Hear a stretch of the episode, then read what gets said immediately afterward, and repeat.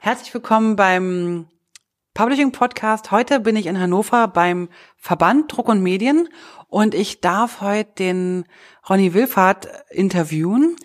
Der ist hier ähm, Referent für die Technik und Betreuer oder, hm, wie würde ich sagen, Consultant. Ich glaube, er ist Consultant. Das ist doch so ein cooler Begriff, genau. Ähm, der Verband selbst ist in Berlin und ähm, Hannover tätig oder einfach in, er wird es dann nachher auch ganz genau erklären, wo genau der Verband tätig ist und was auch seine Aufgabe ist, weil da bin ich ganz neugierig drauf. Selber kommt er aber aus dem, aus der Nähe aus, äh, von Leipzig, also aus Ostdeutschland, ist äh, studierter Medientechnologe, ist dann beim Bauer Verlag äh, zwischendurch geschliffen worden, wie er selber beschrieben hat, und seit 13 Jahren eben in diesem Verband tätig. Und worüber wir ihn oder ich ihn kennengelernt habe, das war nämlich die Community, die InDesign-Community. Und über diese ganzen vielen Punkte und noch ganz viel mehr möchte ich mit dem Ronny heute sprechen. Ich wünsche euch ganz viel Spaß beim Interview. Also hört mal rein. Hey und hallo beim Publishing Podcast. Ich bin Heike Burg und führe Gespräche in der Publishing-Welt. Herzlich willkommen, Ronny, im Publishing Podcast und danke, dass ich bei dir sein darf, hier in Hannover. Ja, ich habe zu danken. Herzlich willkommen allen Zuhörern. und Hörerinnen. Also und Hörerinnen, natürlich, die dürfen wir nicht vergessen. Auf keinen Fall. Wir haben nämlich zwei, drei Zuhörerinnen. Ich glaube das. also, wir haben ja Ronny Wilfert, die äh, Vorstellung habt ihr schon gehört. Ähm, legen wir gleich am besten los.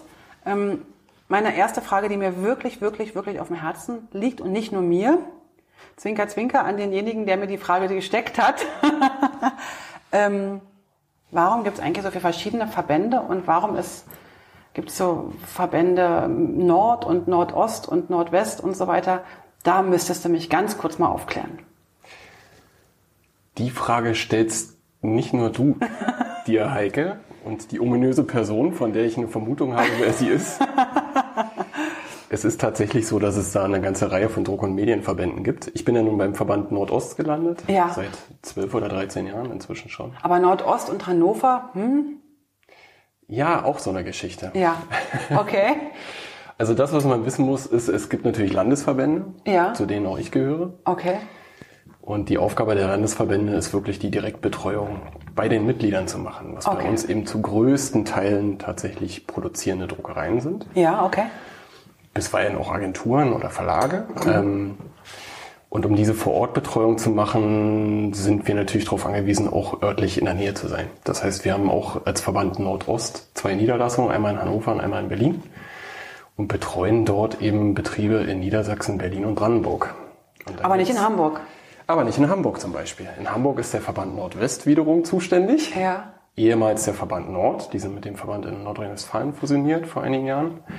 Wie viel gibt es eigentlich von diesen Verbänden? Ich glaube, wir haben jetzt eine acht oder neun.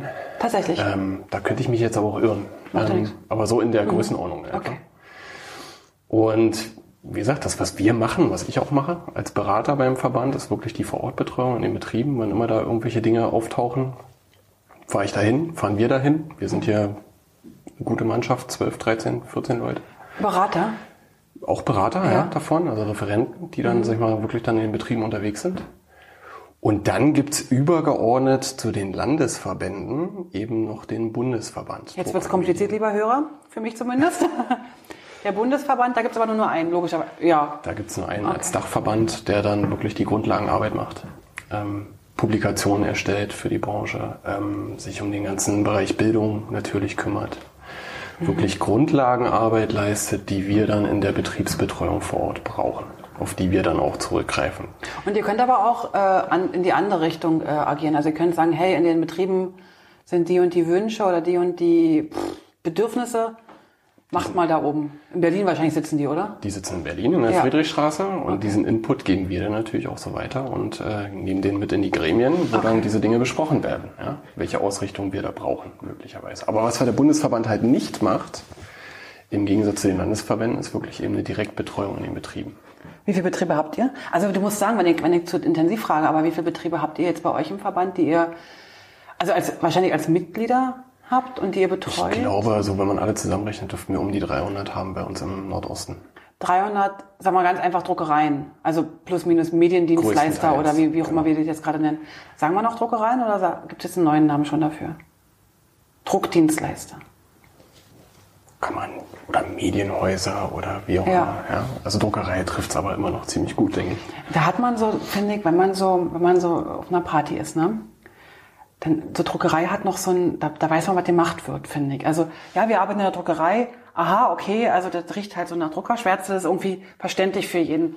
Ja, ich arbeite in einem Mediendienstleisterbetrieb. Dann musst du halt ewig erklären, oder? Da muss man dann mehr erklären, ja. Oder ich bin auf den falschen Partys. Auf der anderen Seite ist es natürlich auch so, wenn du sagst, du bist eine Druckerei, bist du halt, sag ich mal, auf bestimmte, größtenteils sehr klassische Dienstleistungen eben auch beschränkt. Aber vielleicht hast du eben digitale Services, die du auch erbringst. Die du aber, wenn du dich als Druckerei bezeichnest, als reine Druckerei eben, wo überhaupt nicht die Kompetenzvermutung da ist. Weißt du? Mhm, ja, ja, schon klar. Das ist ja eine Aufgabe der Betriebe, sich da auch für digitale Services zu öffnen und die eben auch anzubieten. Weil ansonsten bist du irgendwann nur noch am Ende der Wertschöpfungskette und bist nur noch der Produzent. Ist es wirklich eine, eine Aufgabe? Also ist es wirklich ein, also ist es wirklich zwingend, dass die jede Druckerei sich in, in digitale Dienste reinfummelt? Ja, ob der zwingend ist, ist die Frage. Es ist immer die Frage, wie du ausgerichtet bist. Also wenn ich jetzt Ob du deine Nische gefunden Ja. hast, in der du, in der du gut positioniert bist. Aber wenn du, sag ich mal, mehr oder weniger Standarddrucksachen machst Mhm. und eine großartige Spezialisierung in der Produktion, sei es durch Veredelung Mhm. oder durch wirklich bestimmte Produkte, die sonst keiner macht, bist du natürlich auch immer in der Gefahr, dann wirklich eben, sag ich mal, da in der Wertschöpfungskette wirklich dann ganz, ganz ans Ende nur noch zu kommen. Und dann, da bist du austauschbar dann irgendwann. Genau, ja, okay, du hast dann eigentlich keinen Einfluss mehr, ne? du kannst einfach nur noch machen.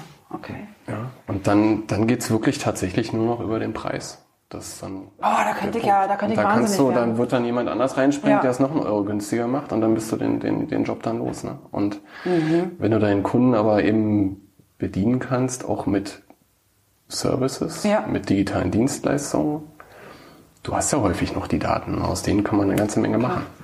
Und jetzt, äh, jetzt hast du ja einen total guten Einblick als, du sagst jetzt, also du hast jetzt hier gesagt, du bist Berater in diesem Verband, den wir nochmal bitte nennen. Wie wird der ausgesprochen? Verband? Mein Verband ist der Verband Druck und Medien Nordost, e.V. Verband, Druck und Medien Nordost. Weißt du, das Problem ist, ja, ich habe jetzt schon wieder zwei Fragen. Ich gucke die ganze Zeit auf euer neues Logo und frage mich die ganze Zeit, welche Buchstaben sich da wohl drin verstecken. Es ist äh, eingepackt in ein klitzekleines bisschen Kritik.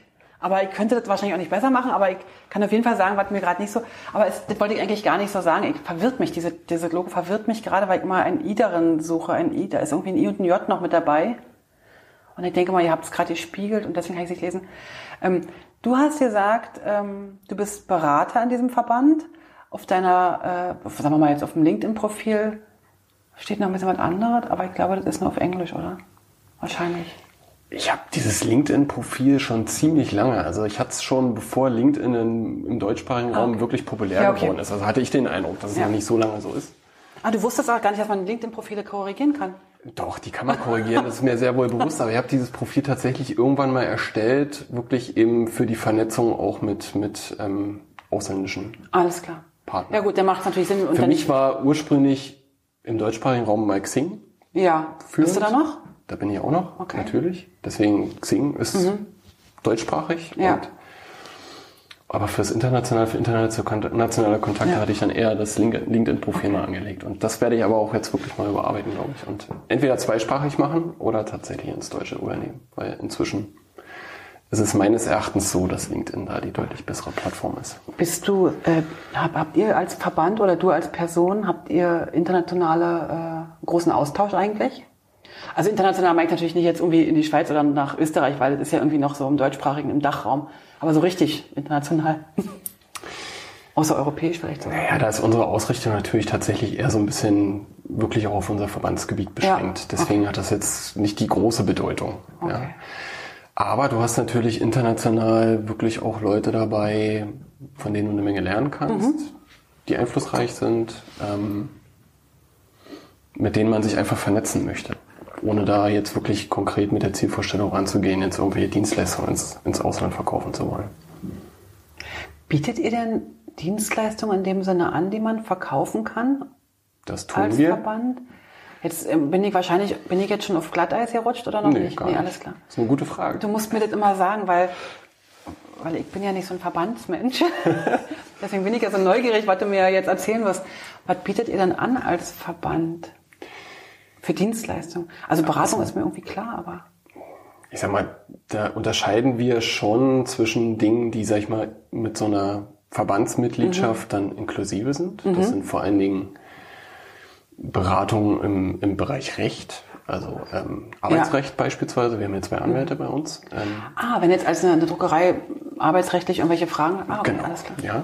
Ähm, das, was wir in der Technik machen, im Referattechnik, da bin ich einer von zwei Kollegen. Ja, Das sind tatsächlich sehr häufig individuelle Beratungen und die wir laufen dann wirklich, wenn sie sehr individuell sind und wirklich auch ein gewisses, eine gewisse Zeit beanspruchen, dann laufen die nicht über den Verband, sondern sowas bieten wir dann über eine angelagerte Beratungsgesellschaft an. Ah, und das das- ist dann die Print X Media und das ist eine GmbH okay. und über die Print X Media werden dann solche kostenpflichtigen Beratungen, die es dann sind, auch abgewickelt. Ist das auch das, was wir, wir haben ja schon mal Kurse äh, gemacht, ne? Ich, hab, ich durfte ja schon mal einen Kurs machen bei dir. Also äh, geben, einen Workshop geben, die laufen dann auch über diese, Genau. okay, alles klar, verstehe.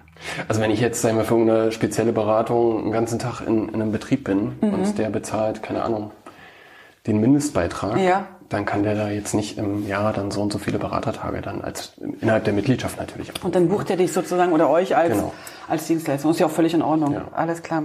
Aber ähm, Verbandsmitglieder bekommen natürlich äh, spezielle Konditionen. Das ist ja überall so, glaube ich. Das ist ja in, in, in den meisten Verbänden so. ne? Oder Also die Vorteile, die bleiben dann auch da bestehen. cool. 300 hast du gesagt, um die 300 Mitglieder? Das ist der Mindestbeitrag bei uns, der liegt, glaube ich, bei Nee, 320 nee, nee, ich Euro. meine nicht den Beitrag, ich meine, wie viele Mitglieder? Ach so, ja, um die 300 Mitglieder haben wir. Um die Richtig. 300 Mitglieder. Okay. Ist ja nicht so viel, oder? Ist das viel? Naja, also wenn du bedenkst, dass unsere Mitgliedschaft tatsächlich hauptsächlich produzierende Druckereien sind, Ja, stimmt. Und, und ist das schon gar nicht so wenig, möchte ich sagen. Wenn man es darauf beschränkt, dass es tatsächlich eben sich auf Niedersachsen, Berlin und Brandenburg beschränkt. habt ihr auch so richtig die ganz großen dabei oder nur so kleine Druckereien? Das ist sehr durchmischt. Also wir haben auch große dabei. Okay. Jetzt hier in Hannover ist jetzt gerade ein neues großes Druckunternehmen entstanden. Kubus Media.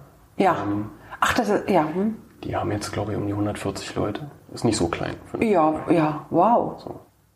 Gibt natürlich noch größere. Aber ähm, wir haben auch sind- viele kleine dabei. Welche, welche sind denn so die Big Player in Deutschland?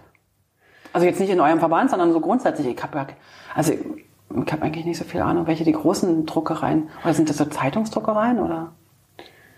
Naja, die Big Player, die sitzen eher, würde ich sagen, hauptsächlich im süddeutschen Raum. Ja. Das sind wirklich die großen Druckfabriken, die dann auf Flyer Alarm und Co. dann angeschlossen sind, wo halt wirklich Volumen durchläuft. Alles klar. Und die gibt's hier oben nicht? Die sind eher tatsächlich in Süddeutschland angesiedelt. Alles klar. Ja. Kann man, kannst, du, also weißt du warum? Das wird einfach in der Entstehungshistorie Ja. begründet sein, dass da irgendwo. Okay. Wo hätte ja sein können, dass irgendwie. Ich meine, wir haben natürlich auch hier im Norden größere und vor allen Dingen eben auch, auch ähm, Zeitungs- und Verlagshäuser. Mhm. Klar. Ähm, aber da findet schon, sag ich mal, ein grundsätzlicher Wandel auch statt, habe ich so den Eindruck. Den merke ich häufig, also man hat wirklich eine Konzentration zunehmend zu sehr großen Häusern, also wirklich Druckfabriken, Mhm. Also die sich wo dann die Produktion industriell Ja. abläuft Ja. mit einem hohen Vernetzungsgrad. Und natürlich eben getrieben durch die ganze Online, Ja. durch die ganzen Online-Druckportale. Und dann eben auch relativ viele kleine spezialisierte. Aber so das, aber so die Betriebsgröße in der Mitte, ne, die habe ich den Eindruck, dünnt sich so ein bisschen aus. Also du sagst einerseits spezialisiert, das heißt die kleinere Druckerei, kann ich mir vorstellen, vielleicht so, und dann die großen. Da komme ich ja schon ins, ins nächste äh, Rätsel. Warum?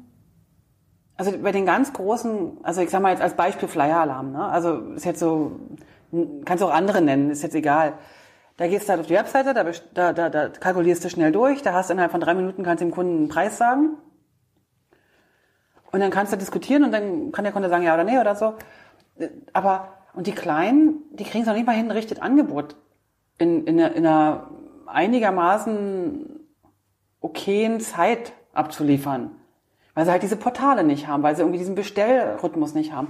Das finde ich so, so schwierig und nicht nur ich. Wir haben darüber schon mal diskutiert. Ich meine, wir haben sogar schon mal auf Facebook darüber diskutiert.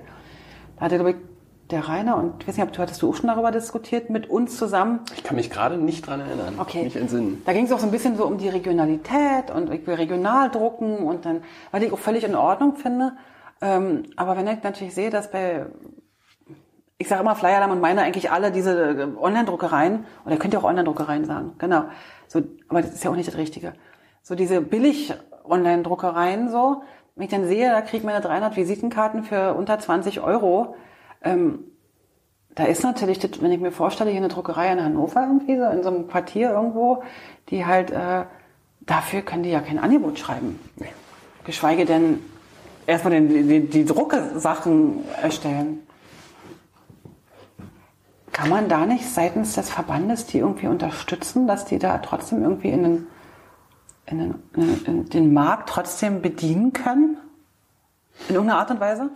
Habt ihr euch da schon mal Gedanken gemacht? Oder wünschen die sich? Nee, oder wollen die gar uns nicht? permanent Gedanken über diese Dinge. Das wollte ich nicht Also, unterstellen, um Gottes Willen. Das wollte ich dir jetzt nicht unterstellen, um Gottes Willen. Also das sind natürlich genau die Herausforderungen. Das ist auch ein großes Spannungsfeld, Mhm. in dem man sich dann natürlich bewegt. Ja. Ähm, du hast ja eigentlich zwei Dinge angesprochen. Oh. Das eine ist der Servicegedanke, Ja, schnell zu sein, akkurat zu sein, Mhm. genau zu sein. Der kostet, ein Service kostet einfach Geld, weil Service bedeutet Personaleinsatz. klar. Oder Automatisation. Oder Automatisierung, genau. Das machen eben die Großen. Ne? Ja. Da sind halt wirklich ganz strikt automatisierte Workflows dahinter, die natürlich, sag ich mal, auch die kurzen Lieferzeiten dann ermöglichen. Und natürlich eben eine automatisierte Kommunikation mit Mhm. dem Kunden, diese Feedback-Schleifen und Freigabeprozesse Ja. und all das. Und genau diese Technologien, die haben natürlich die Kleinen häufig nicht. Das heißt, da ist es dann eben wirklich immer noch, also wenn wir über die ganz Kleinen reden, eben Personaleinsatz, der dann nötig ist, um, sag ich mal, gegenüber dem Kunden da eine, von außen betrachtet, gleiche Qualität in der Kommunikation und in der Schnelligkeit zu bewirken. Und da ist genau das Spannungsfeld, weil genau dieser Service, wenn sich jemand dran setzen muss, den Kunden anrufen muss, eine E-Mail schreiben muss, das kostet dann Geld und dann macht das natürlich am Ende auch das Druckprodukt teurer. Aber wenn jetzt zum Beispiel so ein Verein, und wenn ich Verein sage, meine ich immer Verband, ja. Scheiße. Passiert mir jedes Mal, wenn ich in einem Verband bin. Äh, wenn so ein Verband ähm, zum Beispiel so, eine, so, ein, so einfach so ein Bestellportal äh, mit entwickeln könnte, wo die sich einfach so andocken könnten, ne? dass man sozusagen wie so eine wie so eine Landingpage hat so und dann nutzt man so diese Bestelltool wie wie SAP äh, für alle Kunden personalisiert, aber eigentlich ist immer das gleiche Zeug dahinter oder irgendwelche Online-Shop-Systeme, WooCommerce, weißt du so, das gibt halt einmal so ein Ding und dann dockt sich jeder so an, wie er halt die Sachen braucht. Wäre das nicht eine Möglichkeit oder, oder ist, ist der Verband dafür zu klitzeklein? Oder ist überhaupt gar kein Bedarf da? Oder will man von gar kein Online oder überhaupt?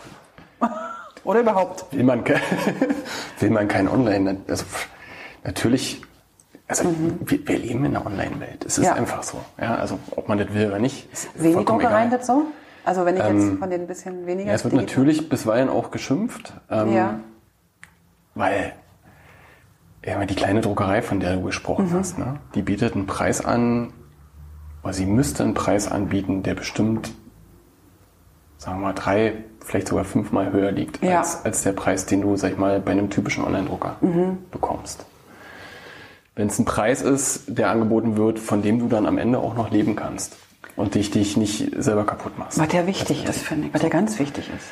Ähm, jetzt ich den Faden verloren.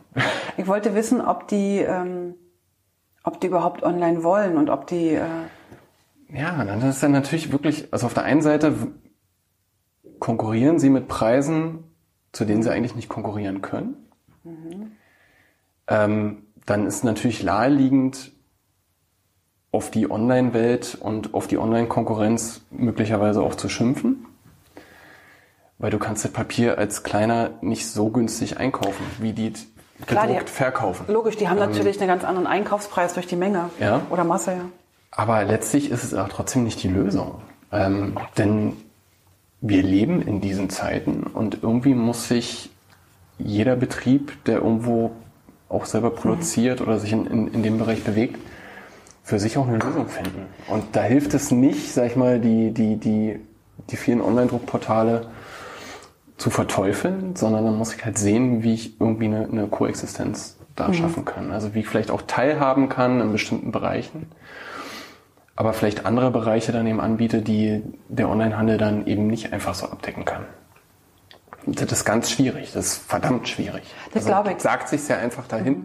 Na klar, du, ähm, ähm, das ist ja auch so ein bisschen, also das menschelt ja dann auch sehr, je kleiner die Firma ist, desto mehr ist es wahrscheinlich irgendwie Unternehmer geführt mhm. oder Unternehmerinnen geführt. Mhm.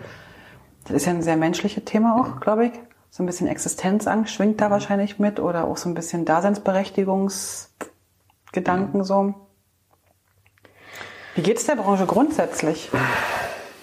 Naja, also wir sind keine wachsende Branche, sagen wir es mal so. Aber seid ihr eine richtig schrumpfende oder eher eine wir verändernde? Sind mit einer gewissen Kontinuität schrumpfend. Ja. Ähm, wobei man klar sagen muss, das Druckvolumen als solches ist meines Wissens nicht rückläufig. Ja. Aber es ist eine, ein harter, eine harte Umverteilung da. Dass wirklich eben viel Volumen tatsächlich in die, in die Druckfabriken geht, die mhm. eben, sag ich mal, den, den Online-Druckportalen angeschlossen sind. Und bei den kleineren Betrieben und bei den nicht so stark automatisierten Betrieben eben Volumen auch weggeht. So, und da musst du dann einfach deine Nische finden. Was man da vielleicht immer mal sagen kann, ähm, ich beschäftige mich hier auch seit einigen Jahren relativ intensiv mit, mit diesem ganzen Bereich Online-Print, Web-to-Print, wie man es nennen will. Ja.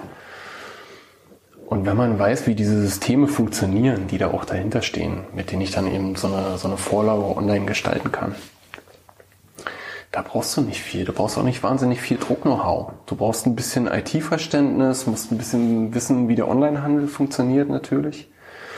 Und sonst konfigurierst du dir so ein System durch und trittst online als Druckerei auf. Wer das, wer die Jobs am Ende produziert, das steht auf einem ganz anderen Blatt Papier. Ja. Also du musst keine, du musst keine Maschine haben, um, um in dieses Geschäft reinzugehen.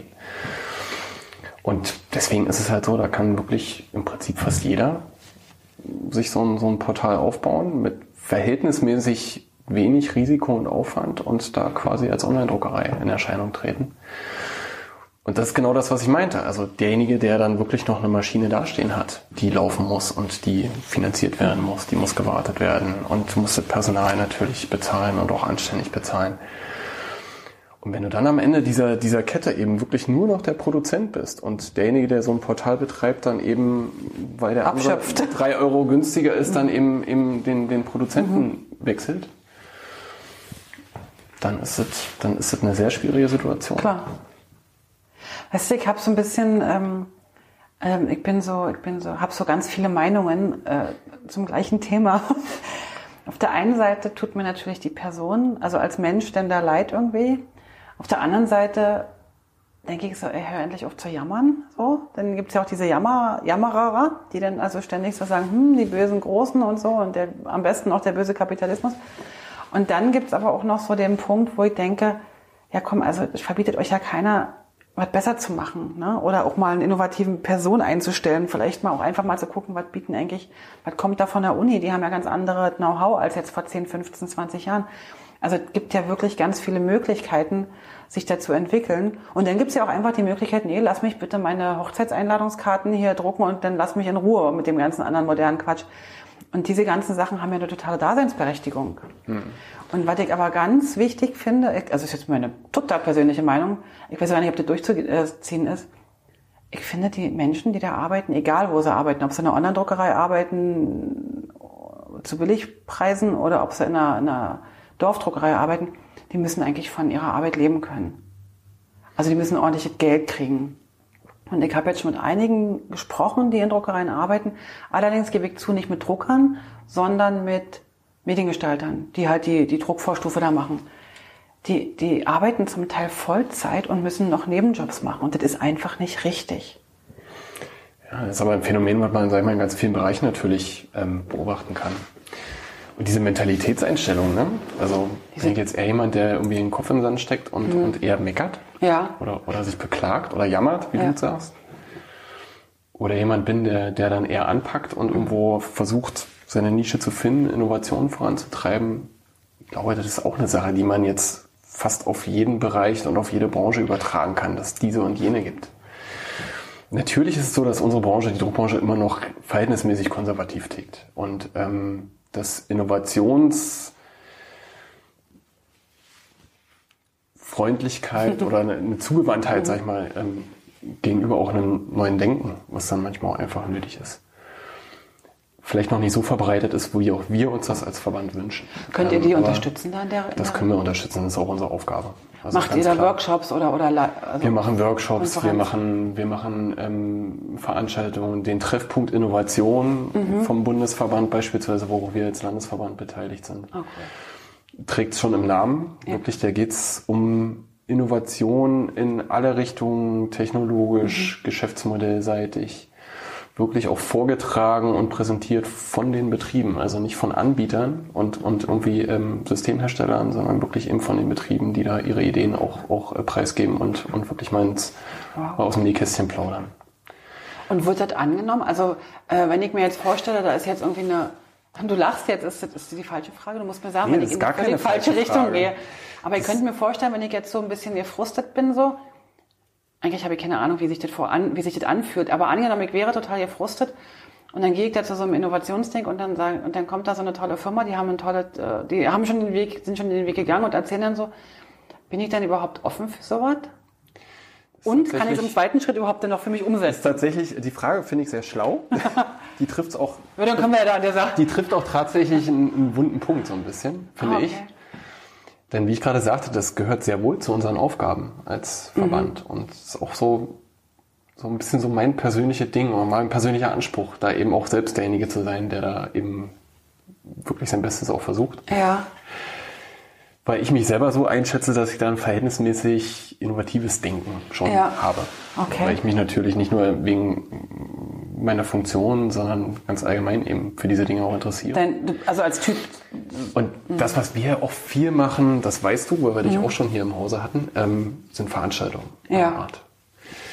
Und da beobachten wir ganz klar, wenn wir eher klassische Druckthemen da auf der Agenda haben und adressieren, dass das Feedback und die Teilnahmezahl tendenziell höher ist, als wenn wir wirklich eben genau in diesen Bereich gehen.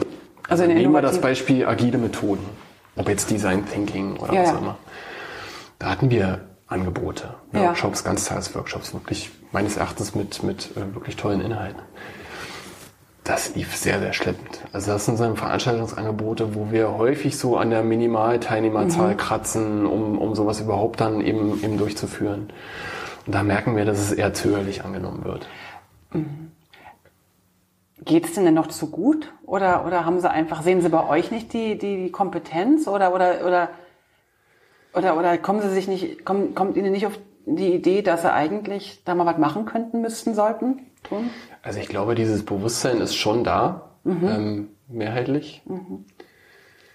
Dass es denen zu gut geht, möchte ich nicht unterstreichen. ähm, also weißt du, so eine Wohlstandsträgheit, so meine ich. Nee, das glaube ich nicht. Ich okay. glaube, es ist häufig auch wirklich eine, eine Frage der Kommunikation. Ähm, du wirst das selber kennen. Ähm, du wirst wahrscheinlich auch tagtäglich eine E-Mail-Flut zu bewältigen haben. Natürlich ähm, nicht mehr.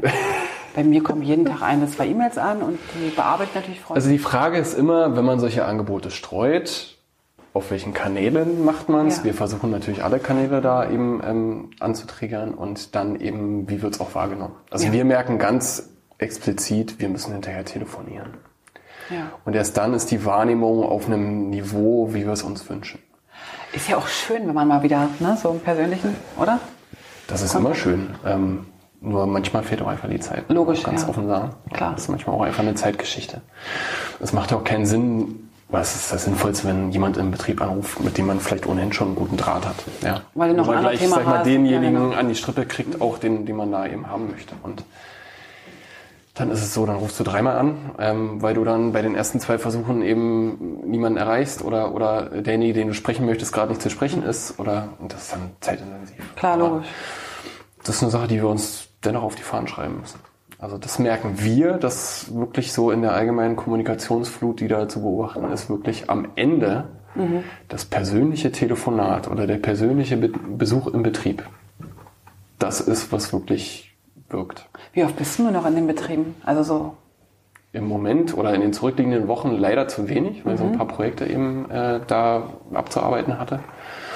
Aber das ist der Punkt, an den ich jetzt auf jeden Fall wieder ran will, das zu intensivieren. Also meine Wunschvorstellung ist schon, an drei, vier Tagen in der Woche ja. eben wirklich in den Betrieben unterwegs zu sein.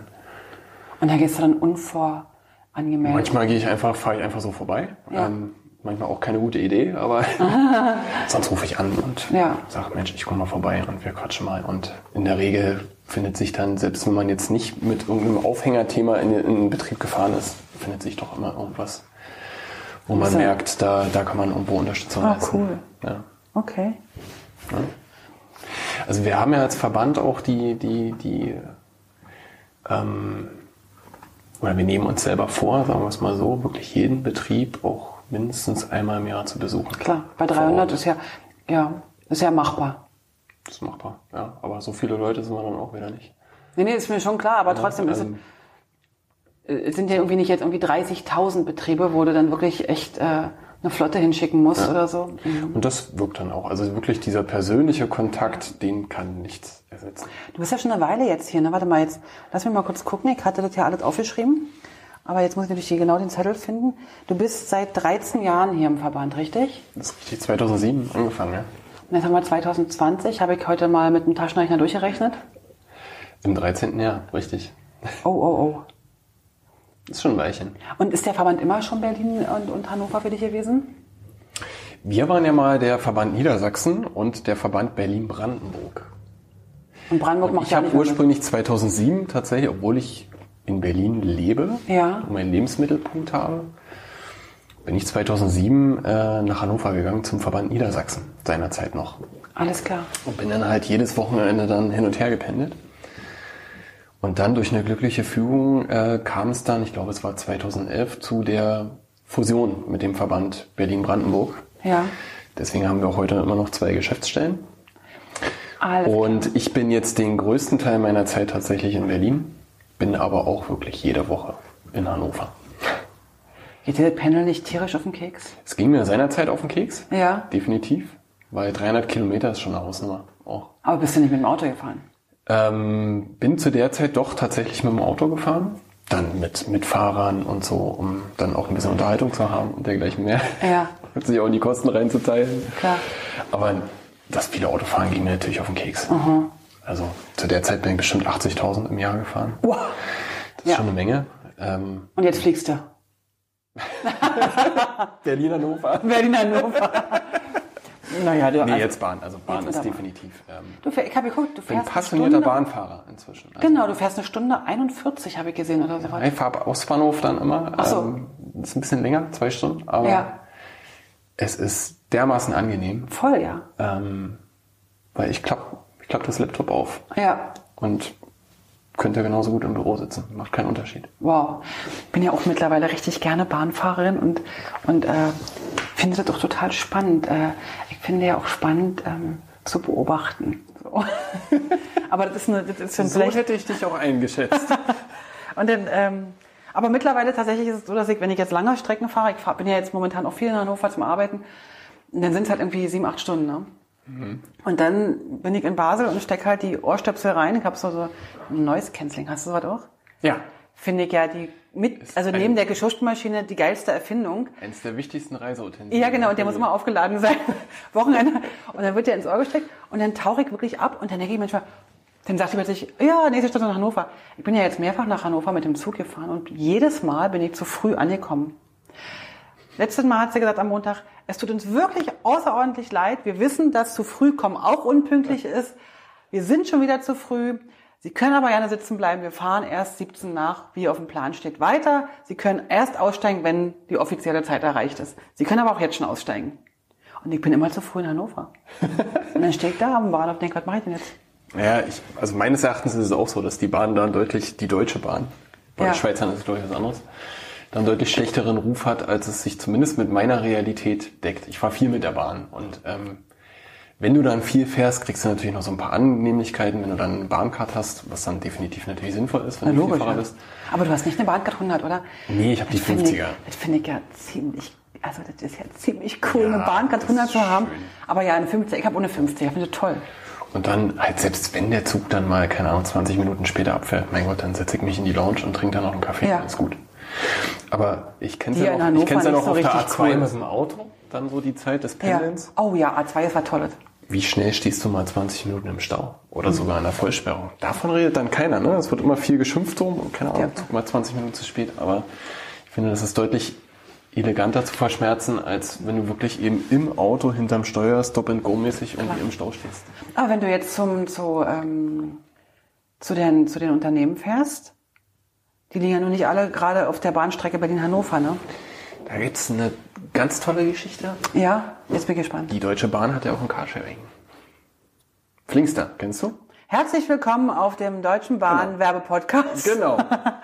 ja, Flingster ist. Na klar kenne ich eine- Flingster, ich habe sogar eine Flingster-Karte. eine Gibt's das noch? Ergänzung. Also ich fahre tatsächlich wirklich mit der direkten Bahnverbindung dann zum nächsten Bahnhof, buche mir da meinen Flingsterwagen, steig einfach um und mache quasi die letzte Meile dann mit dem Auto. Aber das mache ich nicht mit dem eigenen Pkw ab. Das ist so Carsharing. Äh, da gibt's ja mittlerweile ganz, ganz viele Anbieter. Mhm. Aber finde ich immer ein bisschen mühsam, dass man in der, jeder Stadt irgendwie einen anderen Anbieter hat.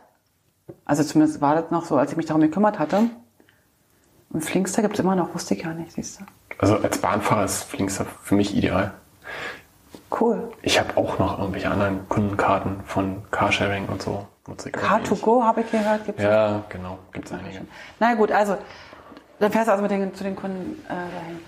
Aber stehst du eigentlich, also du oder, oder ihr als Verband, steht ja eigentlich noch, ich, ich, ich versuche jetzt die Frage so zu formulieren, dass er nicht wirklich ganz blöd klingt, aber arbeitet ihr noch wirklich? Also im Sinne von, weißt du, was ich meine? Also, Ja, wir arbeiten wirklich. also arbeitet, na, oh, ich wusste, dass ich mich jetzt reinrenne. Ähm, ich meine eigentlich eher so, seid ihr auch nochmal eine Druckmaschine oder kalibriert ihr nochmal äh, Monitore und, und Maschinen oder, oder seid ihr eigentlich nur noch im Beratenden tätig? Oder, oder wisst ihr eigentlich noch, was da draußen wirklich ja. passiert? Echt? Und ohne das würden wir auch da draußen nicht beraten können. Ja. Also im Wie, wird, Digitaldruck, wie läuft das Di- ab? Im Digitaldruck haben wir hier, sag ich mal, an unserem Standort Hannover haben wir auch eine Maschine, eine richtige Produktionsmaschine Mhm. stehen, mit der wir schon einiges machen können. Natürlich müssen wir uns da draußen auch mit den verschiedensten Maschinen Mhm. auskennen, die es da so gibt. Da sind wir jetzt hier bei uns in der Technik auch so ein bisschen reingeteilt. Mhm. Also mein Counterpart, wenn ich mal so bezeichnen darf, der Udo Eikepasch, Mhm. der noch bei uns in der Technik mit dabei ist, der ist wirklich gelernter Drucker und wenn es wirklich ans Schwermetall geht im Drucksaal, dann ist auch eher der, eher derjenige, der da Okay. wirklich dann eben da das Zepter übernimmt, ähm, der dann wirklich dann eben auch jedes Detail von der Maschine kennt. Und ich bin dann eher wirklich in der, in der Druck- und Medienvorstufe Ja. zu Hause, kenne mich mit PDF-Workflows gut aus, mache Web-to-Print-Geschichten, Digitaldruck auch hoch und runter. Wenn man sich da so ein bisschen reinteilt, dann funktioniert das gut. Aber es ist natürlich eine Herausforderung, sag ich mal, da auch, sag ich mal, mit den neuen Technologien da Mhm. auch Schritt zu halten. Weil das, was so ein Betrieb dann schon erwartet, wenn du den berätst und dafür auch Geld verlangst, dass, du du, dann einfach auch Ahnung mehr hast. davon weißt als, Als dieser, er selbst. Ja, klar. Aber er ist derjenige, der jeden Tag an der Maschine steht, möglicherweise. Ja, aber du hast natürlich dafür auch so ein bisschen mal so einen Blick von außen. Manchmal hat man ja den eigenen, also ne, dann ist man ja so in so einem, in so einem eigenen Saft Kosmos. so.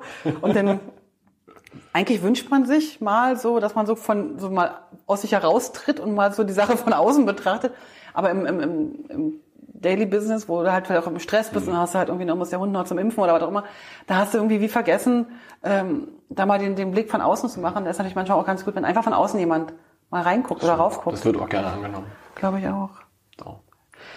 Jetzt hast du gerade erzählt, du bist jetzt mehr spezialisiert in Richtung ähm, die, die, die, naja, wie soll ich sagen? Also nicht, nicht, nicht die Druckmaschine an sich, sondern Prepress oder, oder, oder Color Management hast du, also für mich warst du eine, eine ganz lange Zeit so der, der Mensch so zum Thema Farben und irgendwie habe ich dich ganz lange gar nicht in die Druckerei gepackt, sondern eher so in, in die Stufe davor. Na, so, weiß auch nicht warum. Ähm, wahrscheinlich hast du davon immer erzählt, nehme ich an, weiß ich nicht. Äh, wie lange kennen wir uns eigentlich schon, weißt du das schon? Ich weiß es nicht genau. Ich vermute spätestens, seitdem wir unsere IDOC hier in Hannover hochgezogen haben. Wann, wann war das? Wie lange habt ihr die IDOC hier? Die erste IDOC bei uns, das erste Meeting war im August 2013. Also die IDOC ist die InDesign User Group, ne? Genau. Für die Hörer, die das jetzt nicht genau wissen, obwohl wahrscheinlich alle mittlerweile wissen, weil sie ja fast in jedem zweiten Podcast ein Thema wird. 2013. Und ich glaube, so in dem Kontext haben wir uns dann noch kennengelernt. Wahrscheinlich, ja, genau. Zuerst den Klaas aus Berlin, das Ja. weiß ich noch. Wer ist Klaas? Posselt. Ja, Klaas Posselt, ja. Hab ich Schon mal gehört den Namen? Nee, nee, noch nie. Ach, das ist doch der mit den barrierefrei. Nein. Genau der. genau, Klaas Posselt. Na logisch, kann ich. Okay. Sehr empfehlenswertes Buch im Übrigen. Was er geschrieben hat? Ja, Hast du das durchgelesen? leider noch nicht. Ich muss zu meiner Schande gestehen, ich habe es noch nicht mehr bestellt, aber ich weiß natürlich, worum es geht und es muss fantastisch sein. Also- das ist eines der großen To-Dos, was ziemlich Ja. weit oben inzwischen auf meiner To-Do-Liste Man kann den steht. Klaas buchen und der liest es dir vor. Tatsächlich. Lieber Hörer, lieber Jetzt Hörerin, ihr hättet, verwirrt, jetzt, ne? ihr hättet jetzt gerade das Gesicht sehen müssen. Wir hatten mal eine kleine Lesung tatsächlich äh, in Zermatt auf, äh, auf dem kleinen Matterhorn, wo er, ähm, ich glaube, im ersten Kapitel etwas vorgelesen hat, live auf Instagram. Vielleicht sollten wir hier in Hannover mal das Kapitol oder so buchen. Ja, und Klaas macht eine barrierefreie Buchlesung. Ja, Ich sagte, dieser Podcast dient nur dazu, kreative Ideen zu entwickeln. Nichts weiter. Also pass auf, ich wollte eigentlich von dir wissen, ähm, wir sind ein bisschen abgeschwiffen. geschwiffen. Ja, was ist denn die, ab, die Schweift? Abgeschweift? Ich finde das Wort abgeschwiffen eigentlich ein sehr schönes Wort. Ich, ich glaube, mit Rainer hast du so Wortklauberei gemacht, ne? Mit Rainer kann man das auch ganz fantastisch machen. Wobei ich persönlich da sehr kreativ bin in, in, in Varianten, wie du gerade gemerkt hast. Und Rainer eigentlich immer genau weiß, wie es richtig heißt. Der, nee, der macht sich ja auch Wortlisten, Habe ich auch. Auf hab dem ich, Smartphone. Habe ich auch. Wie ich im, im, in der Podcast-Folge erfahren durfte. Ja, habe ich auch. Er macht sich Wortlisten über Wörter, die er schön findet, so, die so ein, wie zum Beispiel Grillgut. ähm, und ich habe Wortlisten von Wörtern, die ich in meiner Branche ähm, ähm, aufschnappe.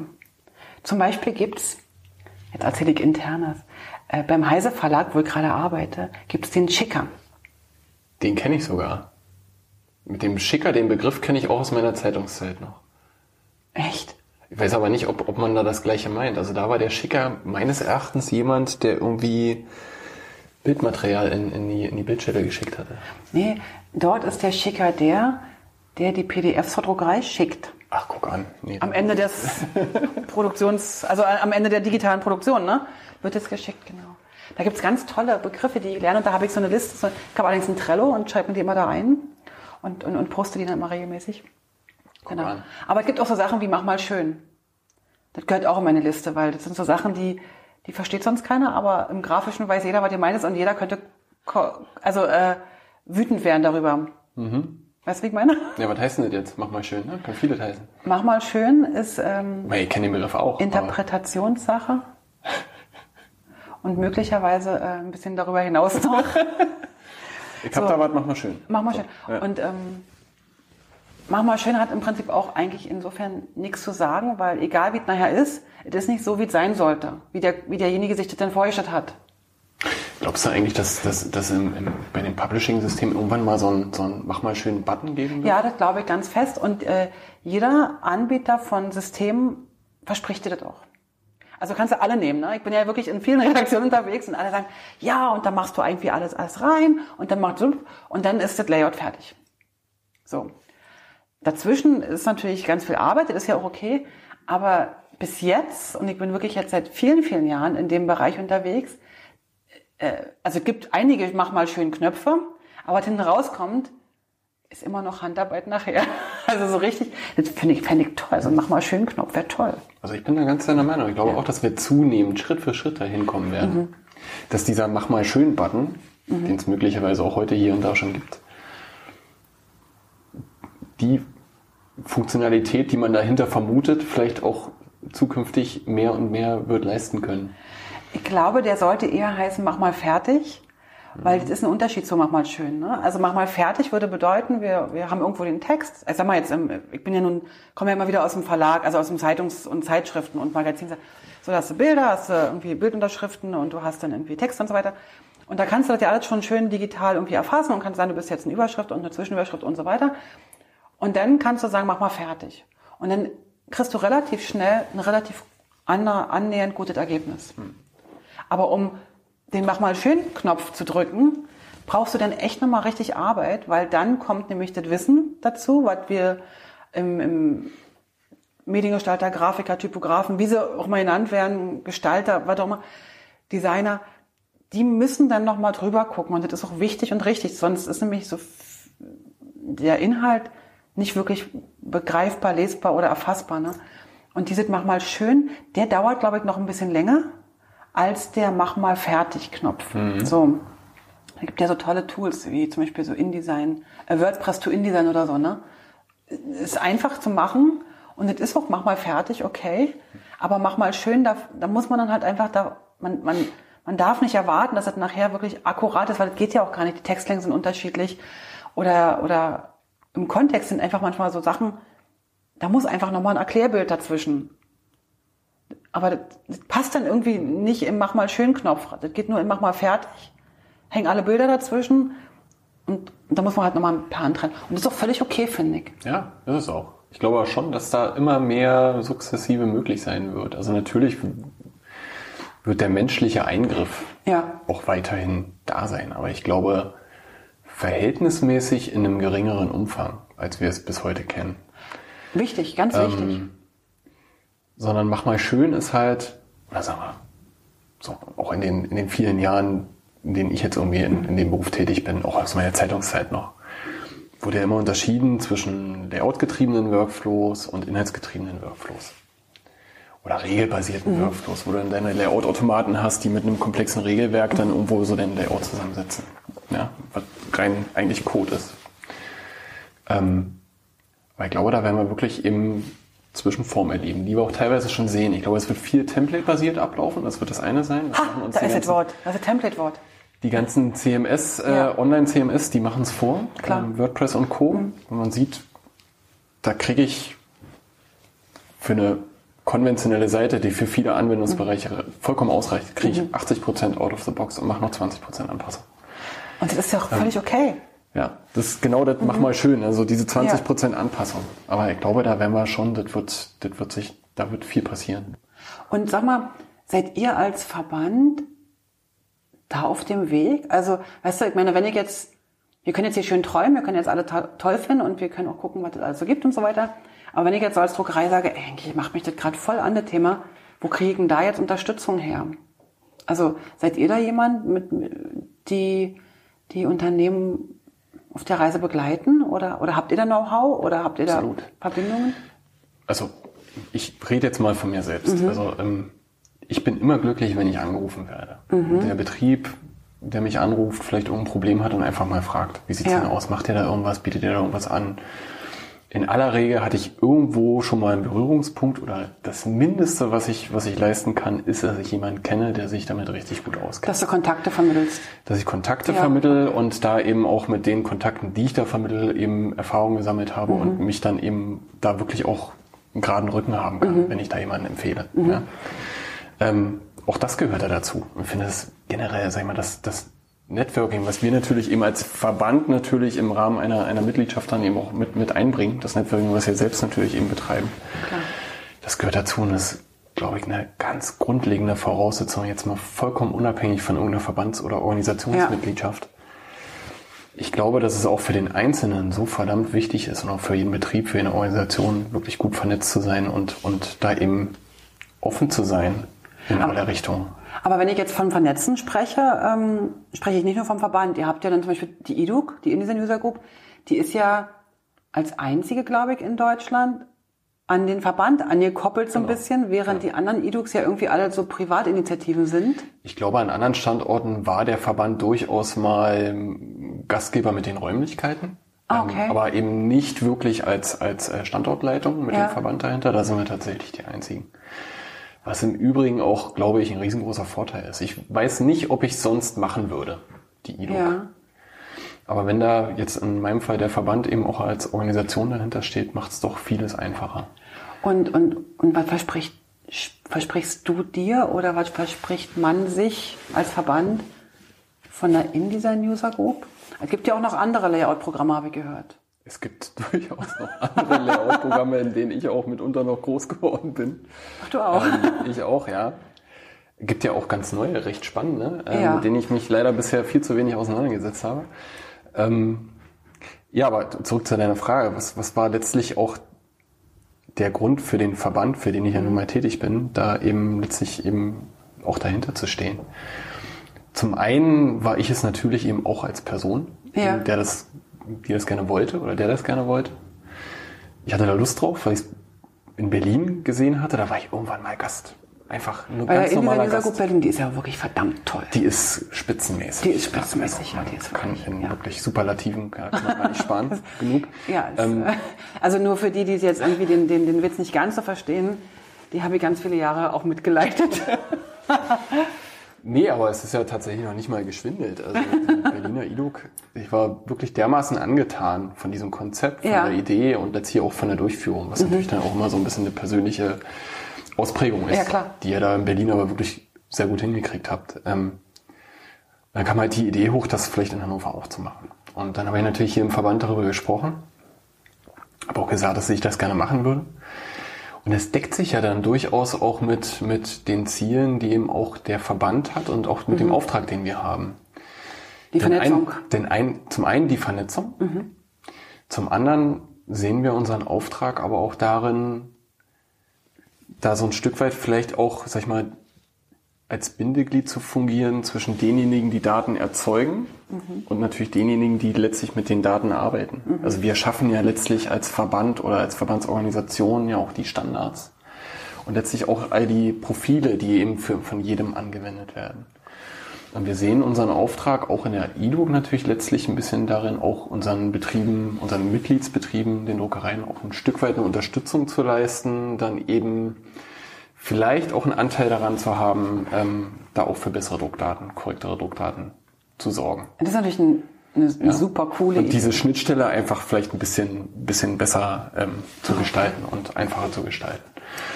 Und letztlich, letztlich war es auch auch eine Sache, dass wir zunehmend gemerkt haben, dass das schwieriger ist, ähm, Veranstaltungen vollzukriegen. In der EDUC oder grundsätzlich? Ähm, ganz generell, also bei unseren Verbandsveranstaltungsangeboten, die mhm. wir da so haben. Und letztlich war es natürlich auch die Zielsetzung, kann man, denke ich, auch ganz offen sagen, da vielleicht auch den, den Kreis der Adressaten ein gutes Stück zu erweitern. Was euch ja gelungen ist. Was uns auch gelungen ist. Und wenn wir jetzt, sag ich mal, Verbands- oder Veranstaltungsangebote haben, die, sag ich mal, zu dieser Zielgruppe passen, die wir mit der EDUC auch adressieren, dann werden die natürlich auch mit eingeladen. Und dann haben wir vielleicht auch hier und da mal den einen oder anderen Veranstaltungsteilnehmer mehr dabei, der mhm. dann so eine, für, für, so eine Veranstaltung auch mal was bezahlt, wenn es halt ein Thema ist, ähm, was ihn, ihm oder ihr dann eben auch was nützt. Und bei der EDUC habt ihr ja auch ähm, einen ganzen Sack voll Themen, die jetzt nicht wirklich immer nur druckrelevant sind. Mhm. Da macht ihr sozusagen den, den Blumenstrauß auf. Ne? Ihr macht ja sozusagen Genau. Alle Themen, die irgendwie so randinteressiert äh, sein könnten, sind ja dann immer vertreten. Wie viele E-Dux habt ihr im Jahr? Wir machen fünf mhm. im Jahr. Mehr ihr seid ja völlig durchorganisiert. Also ich bin immer schwer beeindruckt von euch, während wir da so eine so eine Hauruck-Aktion jedes Mal machen, was äh, den, äh, den Charme von Berlin halt einfach widerspiegelt, finde ich, äh, macht ihr das, bei euch ist das immer so, so wahnsinnig durch. Ich bin sehr begeistert. Ich durfte ja schon ein, zwei Mal, glaube ich, bei euch sein mhm. und muss feststellen, dass ihr auch so eine ganz spezielle ähm, Gemeinschaft seid. Also richtig toll, also speziell im positiven Sinn. Ihr habt so noch, ich glaube, ihr habt eine größere Bindung von den Mitgliedern so Vielleicht ist Berlin einfach auch zu groß. Wir haben viel, zu, zu viele Leute, die immer wieder wechseln und so. Und hier sind so, so wie so ein Stamm. Also Stammtisch wäre jetzt falsch gesagt in der Größe, aber so bei euch merkt man, man kennt sich, man fragt so, wie, wie läuft's da und so. Das finde also ich ganz fantastisch. Wie auch immer uns das gelungen ist, ob das irgendwie mit der Mentalität ähm, von den Hannoveranern oder Niedersachsen zu tun hat, ich weiß es nicht. Aber irgendwie also ich glaube, da bist gelungen. du ein großer, du hast einen großen Anteil daran mit deiner mit deiner verbindlichen, freundlichen Art und mit deiner, äh, ja, und aber auch fachlich. Also, ne, so, du machst ja auch selber einige Vorträge immer. Also du bist ja, du hast ja nicht nur Referenten. Ich glaube, das ist einfach, äh, Also das kannst du dir durchaus auch mit auf die Fahne schreiben. Muss ich jetzt mal so Okay. gesagt haben. Ja, sehr Danke. gerne, sehr, sehr gerne. Also du warst dann einige Male dabei, insofern kannst du dir auch ein Ja, genau, bilden. genau. Oh, Äh, Wir sind wirklich eine tolle, eingeschworene Gemeinschaft. Das Cool. Mhm. ist tatsächlich so. Also wir sind da echt ein harter Kern von Mitgliedern, die wirklich immer wieder kommen. Wir haben, glaube ich, sogar den einen oder anderen dabei, der bisher bei jedem Meeting dabei war. Und wir hatten jetzt, glaube ich, 27 oder 28 yes, schon. wow. Ähm, Cool. Das ist nicht schlecht, macht halt auch Spaß. Und ist wirklich, es soll ja auch eine Community sein. Also es ist ja Mhm. einer der, der, der, der Grundgedanken hinter diesem ganzen Konzept.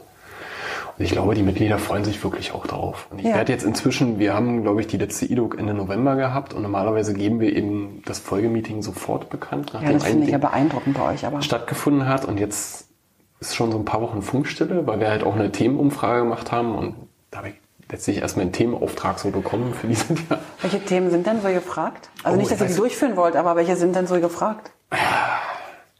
Was waren denn die Top 5 Themen, die da jetzt äh, hochgevotet worden sind? Also zum einen, ähm, ganz oben, das weiß ich noch, äh, war, war Illustrator gewünscht, mal ein Meeting. Also Moment, Natürlich mit wollen, Monika wollte gerade sagen, wollen Sie Illustrator wollen Sie Monika Gause haben? Monika Gause wollen sie natürlich auch haben. Die war jetzt erst in Stuttgart. Die hat mir im Übrigen auch schon zugesagt, aber wir haben noch keinen Termin gefunden. Alles klar, cool. Ich weiß, sie war in Stuttgart, ja, ja, ich weiß. Ähm, und freut mich natürlich auch ganz besonders, weil ich die Monika jetzt auch schon eine Weile nicht mehr gesehen hatte. Und wir hatten sie ja auch schon mal hier Ja, in genau. Hannover bei, bei so einem Sonderevent auch, den wir da mal gemacht hatten. Und dann so ein paar Themen mehr. Ähm, ich weiß, Veredelung war noch dabei. Ja. Also unsere Mitglieder wollten mal wissen, wie so mit Druck Veredelung ist und wie muss man die Dateien anlegen und so weiter. Das haben wir jetzt dabei. Das werde ich wahrscheinlich auch selber machen dann. Ähm, ja, und Themen, die ich selbst bedienen kann, die Klar. mache ich dann auch selbst. Ansonsten hole ich mir Leute von, von außerhalb. Und da haben wir ja glücklicherweise auch ein breites Netzwerk. Das ist ja, Ähm, das ist ja sowieso noch spannend, ne? dass wir so vernetzt sind alle und dass wir sozusagen irgendwie, äh, also eigentlich gibt es ja fast kaum ein Thema, wo dir, nicht, wo dir nicht plötzlich jemand einfällt, wo du sagst, da muss ich jetzt den und den oder die und die fragen. Ne? Also mir macht jedes Meeting Spaß, aber das ist tatsächlich für mich auch so ein bisschen der Hauptgrund, warum ich nie wirklich ernst, also es gab schon mal Anflüge, aber ich habe nie wirklich ernsthaft überlegt, die, die IDOC vielleicht auch mal wieder bleiben zu lassen. Weil mit so ein bisschen Aufwand ist schon verbunden, Ja. muss man klar sagen. Ähm, und manchmal, gerade wenn du so einen Monat dabei hast, wo hin alles irgendwie kreuz und quer läuft und viel zu tun ist und dann, dann ist halt noch so eine IDOC dabei. Das kommt dann halt nochmal on top. Klar. Ähm, aber ich habe einfach durch die IDOC und durch die Community, in die man da auch dann automatisch reinrutscht, so verdammt, verdammt tolle Menschen kennengelernt, zu denen du auch gehörst, Heike.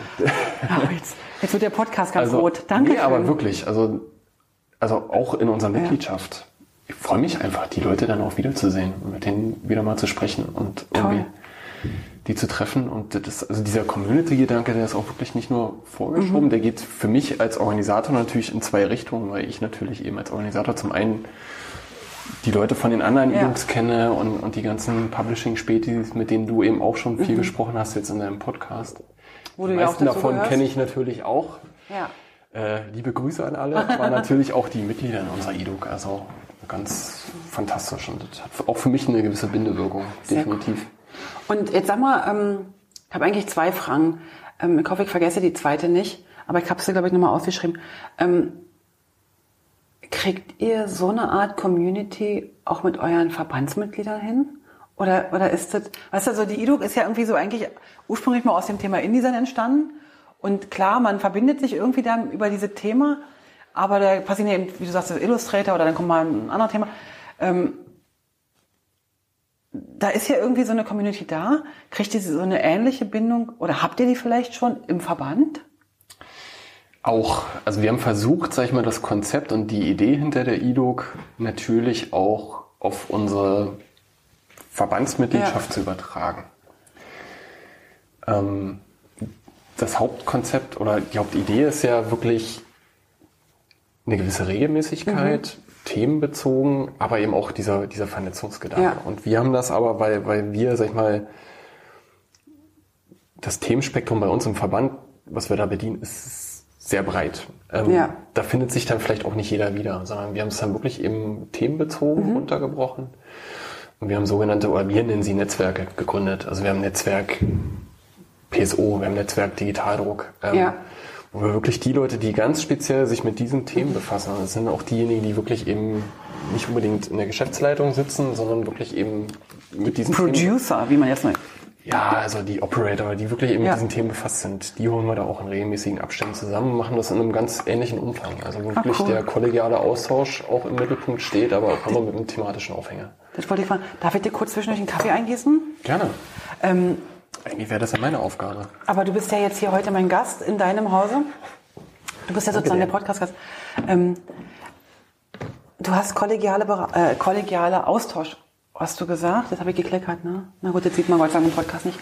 Ähm, bis, ist es so, dass wirklich sich ausgetauscht wird? Also ich kenne es von der EDUX so, dass ähm, wir uns wirklich, also mittlerweile nach den vielen Jahren wirklich austauschen. Also ich kann wirklich auch mal in so einer Veranstaltung sagen, ich habe hier echt ein Problem und ich komme damit nicht weiter. Also bei mir sind es ja eigentlich immer InDesign-Probleme, alles andere interessiert mich ja nicht. Aber, aber ich weiß gerade keine Lösung. Hat da jemand eine Lösung? Und dann kommt irgendjemand oder manchmal kommt dann auch irgendwie erstmal eine Mail, weil sie vor dem Publikum halt nicht sprechen wollen. Und dann kommt nächsten Tag eine Mail, hey, du hast doch ich habe mir darüber nochmal Gedanken gemacht oder wir hatten das bei uns in der Druckerei oder in einer, in einer, in einer Agentur schon und dann kommt eine Lösung. Findet das unter Druckereien auch statt? Oder unter euren Mitgliedern? Ich weiß, was du meinst. Also ähm, es ist so ein bisschen, natürlich, man, man ist ja, man ist ja auch Konkurrent, man steht im Wettbewerb zueinander. Das trifft natürlich auf unsere Druckereien nochmal in besonderem Maße zu, Ja. Also verrat, verrate ich mein Wissen oder lieber nicht oder so? Genau, also genau so diese, ich nenne es jetzt mal Geisteshaltung, ja, die man da vielleicht auch mit einbringt. Und Ja. Das haben wir tatsächlich auch in diesen Netzwerkgruppen, die wir da gegründet haben, auch anfangs gespürt. Ja.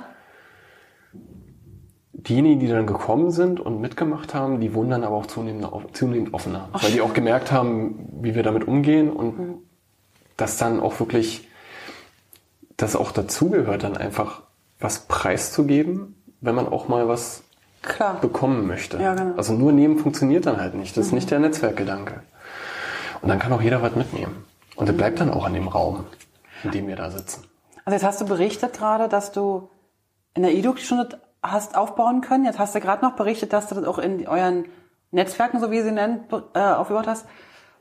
Du lebst den ja auch, ne? Du lebst diesen, diesen, diesen Geben, Nehmen, äh, Sehr. Gedanke. In, in, Muss man auch vorleben. muss, ja, nicht. wollte ich gerade sagen. Also eigentlich bist du ja auch jemand, der immer, immer mit, mit Rat und Tat zur Seite steht, wenn man, wenn man Fragen hat. Ich hatte jetzt nur noch nicht so wahnsinnig viele Fragen an dich, weil dieses Farbenthema mir völlig am Hintern vorbeigeht. ähm, und ich immer wieder mich freue, wenn ich es nicht habe, auf dem Tisch habe. Aber ihr macht's doch so häufig bei der IDUC Berlin, weil Ja, es doch so häufig gewünscht wird. Das ist ja ganz, ein ganz spezielles Thema. also wir, wir haben in Berlin tatsächlich immer eine, eine Themenumfrage und jedes Mal steht Color Management auf Punkt 1. Warum habt ihr mich eigentlich noch nicht eingeladen? Ja, weil, ach, du bist so weit weg, weißt Aber ihr du. habt ja auch den Florian, ist ja auch nicht guter. Eigentlich ist er ja, ja, genau. Äh, Florian war- Süße, Florian zuhört. Florian Süßel ist übrigens jemand, der mich also schon seit Ewigkeiten vertröstet mit einem Interview. Tatsächlich. Ja. Ist aber jetzt ist es mir langsam egal, weißt du? So, jetzt bin ich, Ich glaube, jetzt, wo bockig. wir drüber reden und das dann wahrscheinlich auch veröffentlicht wird, äh, Ja, kommt da dann nicht mehr drum rum, oder? weiß ich nicht. Florian. Wäre eine Idee, Florian. Ähm, aber, das wollte ich eigentlich gar nicht sagen. Jetzt hast du mich voll rausgebracht und jetzt habe ich vergessen, ähm, jetzt würde ich total gerne in meinem eigenen Podcast schnell zurückspulen, um zu wissen, wo, wo ich war. Ähm, warte mal. Ähm, der Vernetzungsgedanke. Ähm, normalerweise fangen wir ja so einen Podcast immer so an oder so ein, so ein Gespräch an, dass du, dass du mir erzählst, wie du eigentlich zu dem gekommen bist. Oder wie, wie du eigentlich dazu gekommen bist, dass jetzt, dass du jetzt hier in diesem Ver Verband arbeitest. Ähm, und was total schön ist, dass ich immer vorher einen Fragebogen an die entsprechenden Gäste äh, rausschicke und sie mir sozusagen ein bisschen ihre Biografie, also ihre, ihre Arbeitsbiografie, ihre, ihre Berufsbiografie sozusagen mal schreiben. Und da hast du was geschrieben, was mich total beeindruckt hat. Neben dem, dass du studiert hast, Medientechnik und dass du ein Ossi bist, was, also alles Sachen, die ich ähm, nicht alle wusste so und ich aber total schön finde. Ähm, hast du was geschrieben, was mich total beeindruckt hat. Und zwar hast du geschrieben, dass dich der Wertekompass deiner Eltern geprägt hat. Und das passte gerade jetzt so schön zu diesem Geben, Nehmen. Ne? Man, man ist offen, man, man teilt sein Wissen und man kriegt dann wieder was Neues und kann das wieder weitergeben. Ähm, aber dieser Wertekompass deiner Eltern, das hat mich irgendwie so fasziniert, weil das hat mich, ich glaube, das hat mich auch berührt. Was, was ist denn das, was, was, was ist denn, was, wie kannst du das noch ein bisschen mir erklären? Ohne jetzt zu sehr deine Eltern ins Detail zu erklären, erklären zu müssen. Ja, es, ähm, ich kann es versuchen. Mach mal. Also es ist vielleicht so ein, vielleicht kann man es auch als Prägung bezeichnen. Ja. Bisschen, natürlich wird jeder von seinen Eltern geprägt, aber Du bist ja im Osten für, du bist ja im ich bin Osten. im Osten groß geworden, definitiv. Wann bist darf ich fragen, wie alt du bist? Ich bin ähm, 40. 40. Dann bist du sozusagen so ein, so ein halb Ostkind, Schulkind und ein halb Westschulkind. Bin geboren 79, Ja, Wende dann 89, 90. ja. Da Ich habe einen in guten. Teil meiner Kindheit tatsächlich im, im, im Osten. Und du hast natürlich verbracht. Eltern gehabt, die Ossis waren. Das heißt, du hast eine ganz andere Prägung als, das ist vielleicht für die, die jetzt, sagen wir mal, vielleicht in der Schweiz zuhören, nicht immer so klar, was da eigentlich passiert. Aber ich glaube, wir, wir bringen irgendwas mit mit uns, was sozusagen, Im Wesen so, ne? ja, ich, Wesenszüge. ich vergleiche es immer mit denen, also ich komme gleich nochmal auf die Frage zurück, ähm, ich vergleiche es mal für, also mein Mann ist ja auch Schweizer und, und der hat manchmal nicht verstanden, was ich damit meine mit diesem Wesenszug. Und ich vergleiche es immer so, wenn wir irgendwo unterwegs sind und da kommt eine Gruppe italienischer Touristen, dann, dann, dann merkt man denen das an, dann haben die einen anderen, ein anderes Wesen. Ne? Die sind vielleicht ein bisschen lauter und ein bisschen lebhafter und so weiter. Und ähm, dann kommen halt Tourist, Touristen aus Amerika und so weiter. Und, und die sind ja vom, vom mehrheitlich haben die so, die bringen sowas mit, so eine, so eine, und ich glaube, wir Ossis haben auch sowas, was wir mitbringen, aber das ist so, Du sagst, wir Ossis? ja, weil ich auch, also weil ich, also wir Ossis, weil ich mich da sozusagen mit dir ähm, verbinde, weil ich ja auch ein Ostkind bin. Und ich finde, wir haben irgendwas und ich kann es aber nicht benennen. Und ähm, man, man wird ja immer so gerne mal so als Ossi so ein bisschen alt, hm, aber, aber ich glaube, wir sind, haben da, also unter diesem ganzen hm, ist auch ganz viel, ah, also weißt du, was ich meine? Ja. Und jetzt will ich von dir, von dir eigentlich wissen, äh, Also es ist auch ganz schwierig, das zu beschreiben, weil man da natürlich Mhm. sehr schnell in so Stereotype reingerät, Genau, die ich nicht bedienen möchte. Muss Absolut ganz klar. Mhm. sagen. Also so der Ossi und der Wessi, so mit typischen charakterlichen Eigenschaften, das liegt mir nicht. Dennoch ist es so, glaube ich, dass da gewisse Muster vielleicht doch gibt. Ja. Nennen wir es mal Muster. Die da vielleicht häufiger anzutreffen sind. Ja. Bei jemandem, der vielleicht in, in den alten Bundesländern aufgewachsen ist, im Vergleich dazu in den neuen Bundesländern oder vielleicht noch zu DDR-Zeiten, so wie ich. Das ist auch so ein bisschen, was ich mit, mit ähm, Wertekompass meine. Also da zähle ich dann so Dinge dazu, wie dass man vielleicht eher mit einem gewissen Understatement rangeht an gewisse Dinge. Dass man Dinge so verkauft, die man auch tatsächlich einlösen kann und nichts verspricht, was irgendwie, wo man sich vielleicht gar nicht sicher ist, ob man einlösen kann. Ja, okay. Ähm, vielleicht auch so ein Begriff wie Bescheidenheit, der da so ein bisschen Mhm. reinpasst. Ähm, Oh, da bin, aber ich jetzt manchmal- aber, da bin ich jetzt aus, aus der Ossi-Nummer bin ich aber komplett raus. Ja? Ne? ja. aber ich bin froh, dass du das sagst und dass ich das nicht sagen musste. Also es gibt also ein bisschen, ein bisschen Rampensau bin ich ja auch geworden jetzt in meiner Zeit so beim, beim Verband. Aber da gibt es noch ganz andere Charaktere. Und Ja. das ist dann eher so ein, so, ein, so ein Charakterzug, der vielleicht eher so, Mhm. oder der nicht so dazu passt, zu dem, was ich meine. So, ja. Also ich verstehe schon. Ähm, ja, okay. Und dann sind es manchmal auch so ganz witzige Sachen, so die einfach in einem drinstecken, die man vielleicht auch aus der Erziehung, auch aus der Kindheit vielleicht schon so mitbekommen hat. Sag mal ein Beispiel. Und ist das Beispiel Handgeben bei der Begrüßung. Ja. Das Oder ist, glaube ich, so ein typisch. Das, das galt im Osten oder treffe ich im Osten wirklich sehr häufig. Da gehört es so zur Höflichkeit, dann, dann natürlich zur ganz normalen Höflichkeit Mhm. dazu.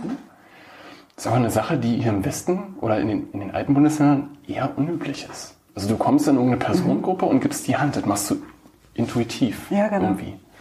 spannend. Da kann man Aber ja auch sagen, so zur Erkältungszeit und so und keine Ahnung, ähm, ähm, ja, ist vielleicht dann eben Ansteckungsgefahr und dergleichen mehr, kann ich halt verstehen, aber das ist einfach so, das steckt so in so in, in, in, in der Erziehung und so in, Mhm. in so Höflichkeitsformen vielleicht so drin. Das sind so typische Sachen, so an so kleine Dinge. An Das sind halt so vielleicht- kulturelle äh, Prägungen. Genau. Also ich merke es ja, wenn, wenn du zum Beispiel nach Asien gehst, hast du ja auch wieder ganz andere äh, Ganz Begrüßungsformen. andere. Ja, ja, genau. und, und, und da musst du gar nicht vielleicht nach Osten gehen. Und dann reicht einfach, dass du nach Berlin gehst. Oder Berlin ist vielleicht jetzt eine Ausnahme, aber so die ländlichen, also ne? Du kommst ja auch vom, vom, Du vom hast, ja in deinem, du hast ja in deinem Fragebogen, um darauf mal zurückzukommen, Ja. gefragt, was so aus dem privaten Bereich sich so auf, auf die Arbeitswelt überträgt. Ja, bin ich gespannt. Und das sind so tatsächlich so ein paar Wesenszüge. Die Hand geben, nein. Ja, ja, das ist jetzt vielleicht ein Beispiel gewesen, so ein bisschen außerhalb dessen, aber wenn ich dann als, als, als Berater, als Dienstleister angefragt werde und dann irgendeine Leistung verspreche, dann, dann löse ich die halt auch ein. Also ich ja. verspreche dann halt auch nichts, was ich dann am Ende vielleicht nicht halten kann. Mhm. Ja? Mhm. Oder erwecke Erwartungshaltungen, die dann vielleicht nicht eingelöst werden können. Und ich glaube, das, das kommt am Ende auch, auch gut an. Ja. So, wenn du dann eben wirklich die Erwartungen auch erfüllen kannst. Also ich glaube, da muss ich jetzt nochmal ganz kurz ein bisschen reingerätschen. Ähm, also ich schätze es unglaublich und in, meinen Bekannten, in meinem Bekanntenkreis, ich habe sehr viele im Osten noch, in Ostdeutschland, im alten DDR-Gebiet, ähm, da treffe ich ganz viele Menschen, die so sind. Aber ich darf auch ganz, ganz klar sagen, dass ich ganz, ganz viele, die aus anderen Ländern kommen, ähm, antreffe, die genauso zuverlässig und, und, und, und äh, nicht, nicht äh, wie sagt man im Deutschen, in der, in der Schweiz sagt man so plagieren, so weißt du, so erstmal so erzählen und dann, ähm, also da treffe ich auch ganz viel an. Das liegt allerdings, glaube ich, auch so ein bisschen daran, dass ich relativ bewusst so ähm, oder selektiere, dass ich mich gerne mit Menschen umgebe, die dann auch so sind. So wie zum Beispiel du, wo ich dann einfach weiß, okay, da steckt auch was dahinter. So, ne? außer, außer ich will halt irgendwie ins Theater gehen, dann kann ich mich halt auch mal so ein bisschen äh, unterhalten lassen. Aber ansonsten, wenn ich in, Arbeit, in der Arbeitswelt, finde ich es eigentlich dann doch schon schön, wenn man dann auch hält, was man verspricht. So. Aber ich, ich gebe dir jetzt auch beileibe nicht den Eindruck erwecken, dass das irgendwie jetzt eine typisch ostdeutsche nee, nee, deswegen Mentalitätsgeschichte sage ich, nee, nee. ist. Also die, die trifft man, mhm. sag ich mal, jetzt hier, wenn ich in Hannover, Niedersachsen mhm. unterwegs bin, trifft man das genauso. Ja. Aber ich glaube, du hast ja auch gesagt, was dich in der Familie, was den Familiäre prägt, und das ist in der Familie wahrscheinlich ein wichtiger Punkt bei dir. Mhm. Dass einfach so eine Art von, von Zuverlässigkeit und Achtsamkeit wahrscheinlich äh, eine Rolle spielt. Glaube ich jedenfalls. So habe ich dich wahrgenommen bis mhm. jetzt. Ich bin auch kein Pokerspieler, so. Weißt Bist du nicht? So Pokerface irgendwie ich glaube, ich habe da eine sehr offene Form der Ehrlichkeit. Also vielleicht kann man mich manchmal auch lesen wie ein offenes Buch, weiß ich nicht, aber. das finde ich, ja, find ich ja sehr schön eigentlich. Also nicht, dass ich dich jetzt lesen will wie ein offenes Buch, aber ich finde manchmal das echt anstrengend, wenn ich überlegen muss, was hat das jetzt so gemeint und ach, und dann gehst du irgendwie aus dem Gespräch raus und denkst so, hm, was ist denn da eigentlich jetzt angekommen so? Und eigentlich finde ich es schöner, wenn dann jemand sagt, hey, das war jetzt echt toll oder, oh, weißt du, also das war jetzt irgendwie nicht so toll. Finde ich irgendwie schön. Ähm, apropos Pokerface, ähm, ist so lustig, wir haben heute noch darüber gesprochen, was wir dir noch so für Fragen stellen könnten. Ne? Und dann war äh, so der Gedanke so, dass du so überhaupt nicht in meinem, also ich habe ein Bild von dem typischen Verbandsmitarbeiter, äh, ja, wie der so auszusehen hat. Und wenn du so auf die Webseiten von den verschiedenen Verbänden gehst, egal welche, dann, dann sehen die alle irgendwie gleich aus. Außer du. Du, du gibst so gar nicht so das Bild ab. Hast du dir darüber schon mal Gedanken gemacht? Bisher nicht. Okay, na dann können wir ja die Frage an der Stelle auch eigentlich beenden. ja, nee, war denn damit jetzt eine konkrete Frage verbunden? Das Nein, war erstmal eine Feststellung mehr oder war weniger. Eine Feststellung, ja. Ich, ich, glaube, ich glaube, das war so, weil ich mich eigentlich nicht getraut habe, die Frage zu stellen, habe ich das so ein bisschen verschwobelt. Weißt du, wie ich meine? Und, und da drin, drin steckt auch noch so ein bisschen so wie so ein Kompliment, dass, dass du halt nicht so aussiehst wie so ein typischer Verbands, ähm, und wahrscheinlich alle, die jetzt, oh Gott, ich rette mich ja gerade tierisch rein, alle Verbandsmitarbeiter, ähm, oh Mann, ich möchte, ähm, im Herzen möchte ich es gerade rausschneiden.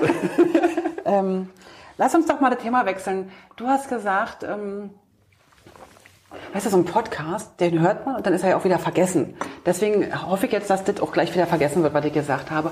Ähm, du hast gesagt, ähm, dass du privat und beruflich voll absolut trennst.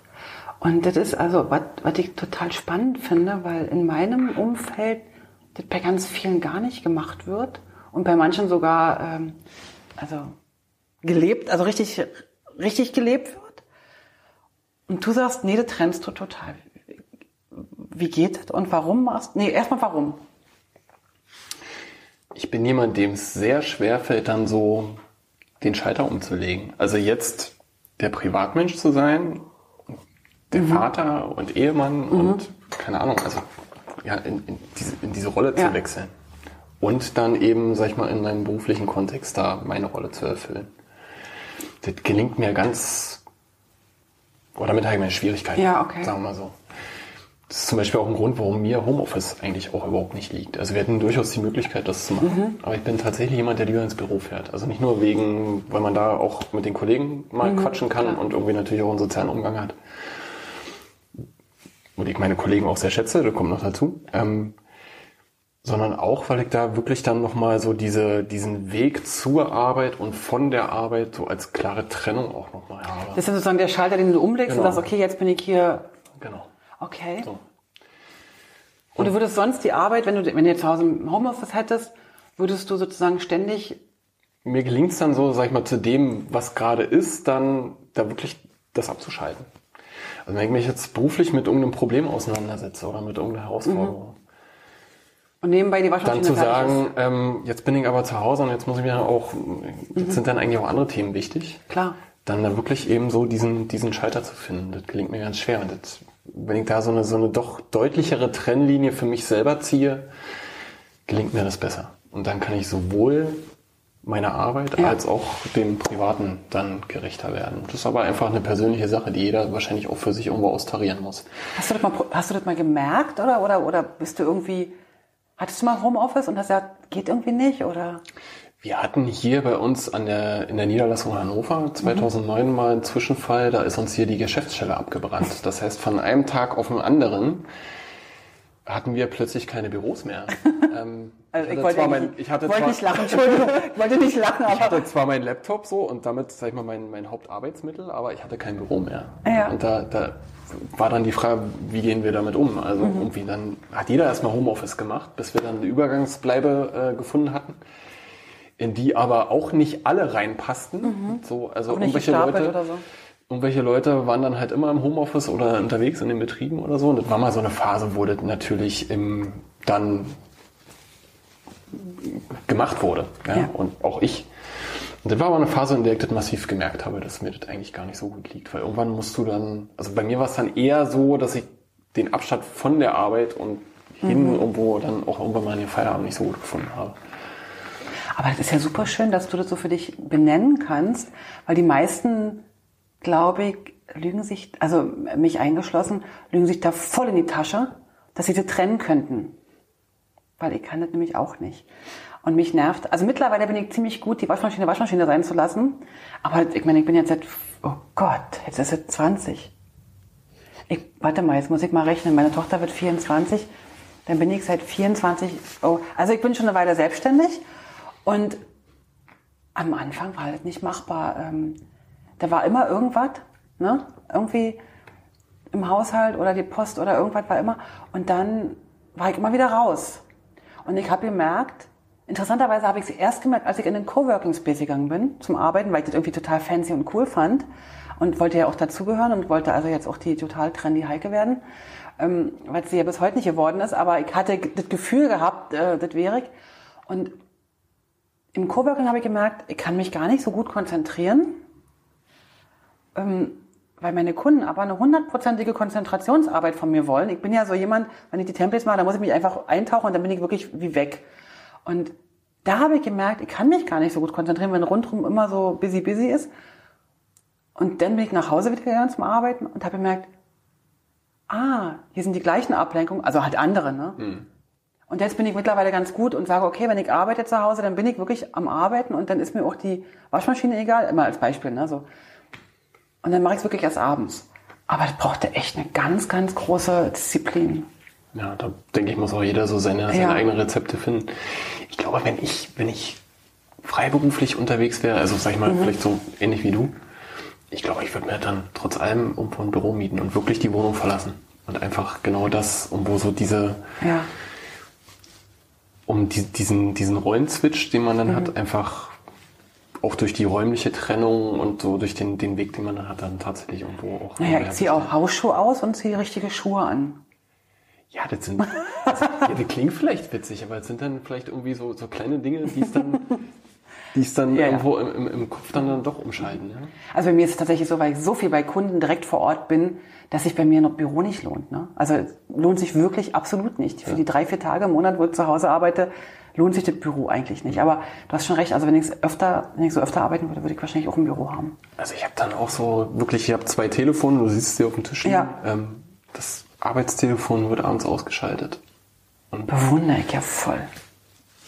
Also wirklich diese Trennung, die versuche ich schon. Aber das ist wirklich, Aber ist das auch so ein bisschen Verbandsding und nicht selbstständig? Also weißt du, wenn du als Selbstständiger bist, kann ich nicht wirklich beurteilen, weil ich nie selbstständig war. nie?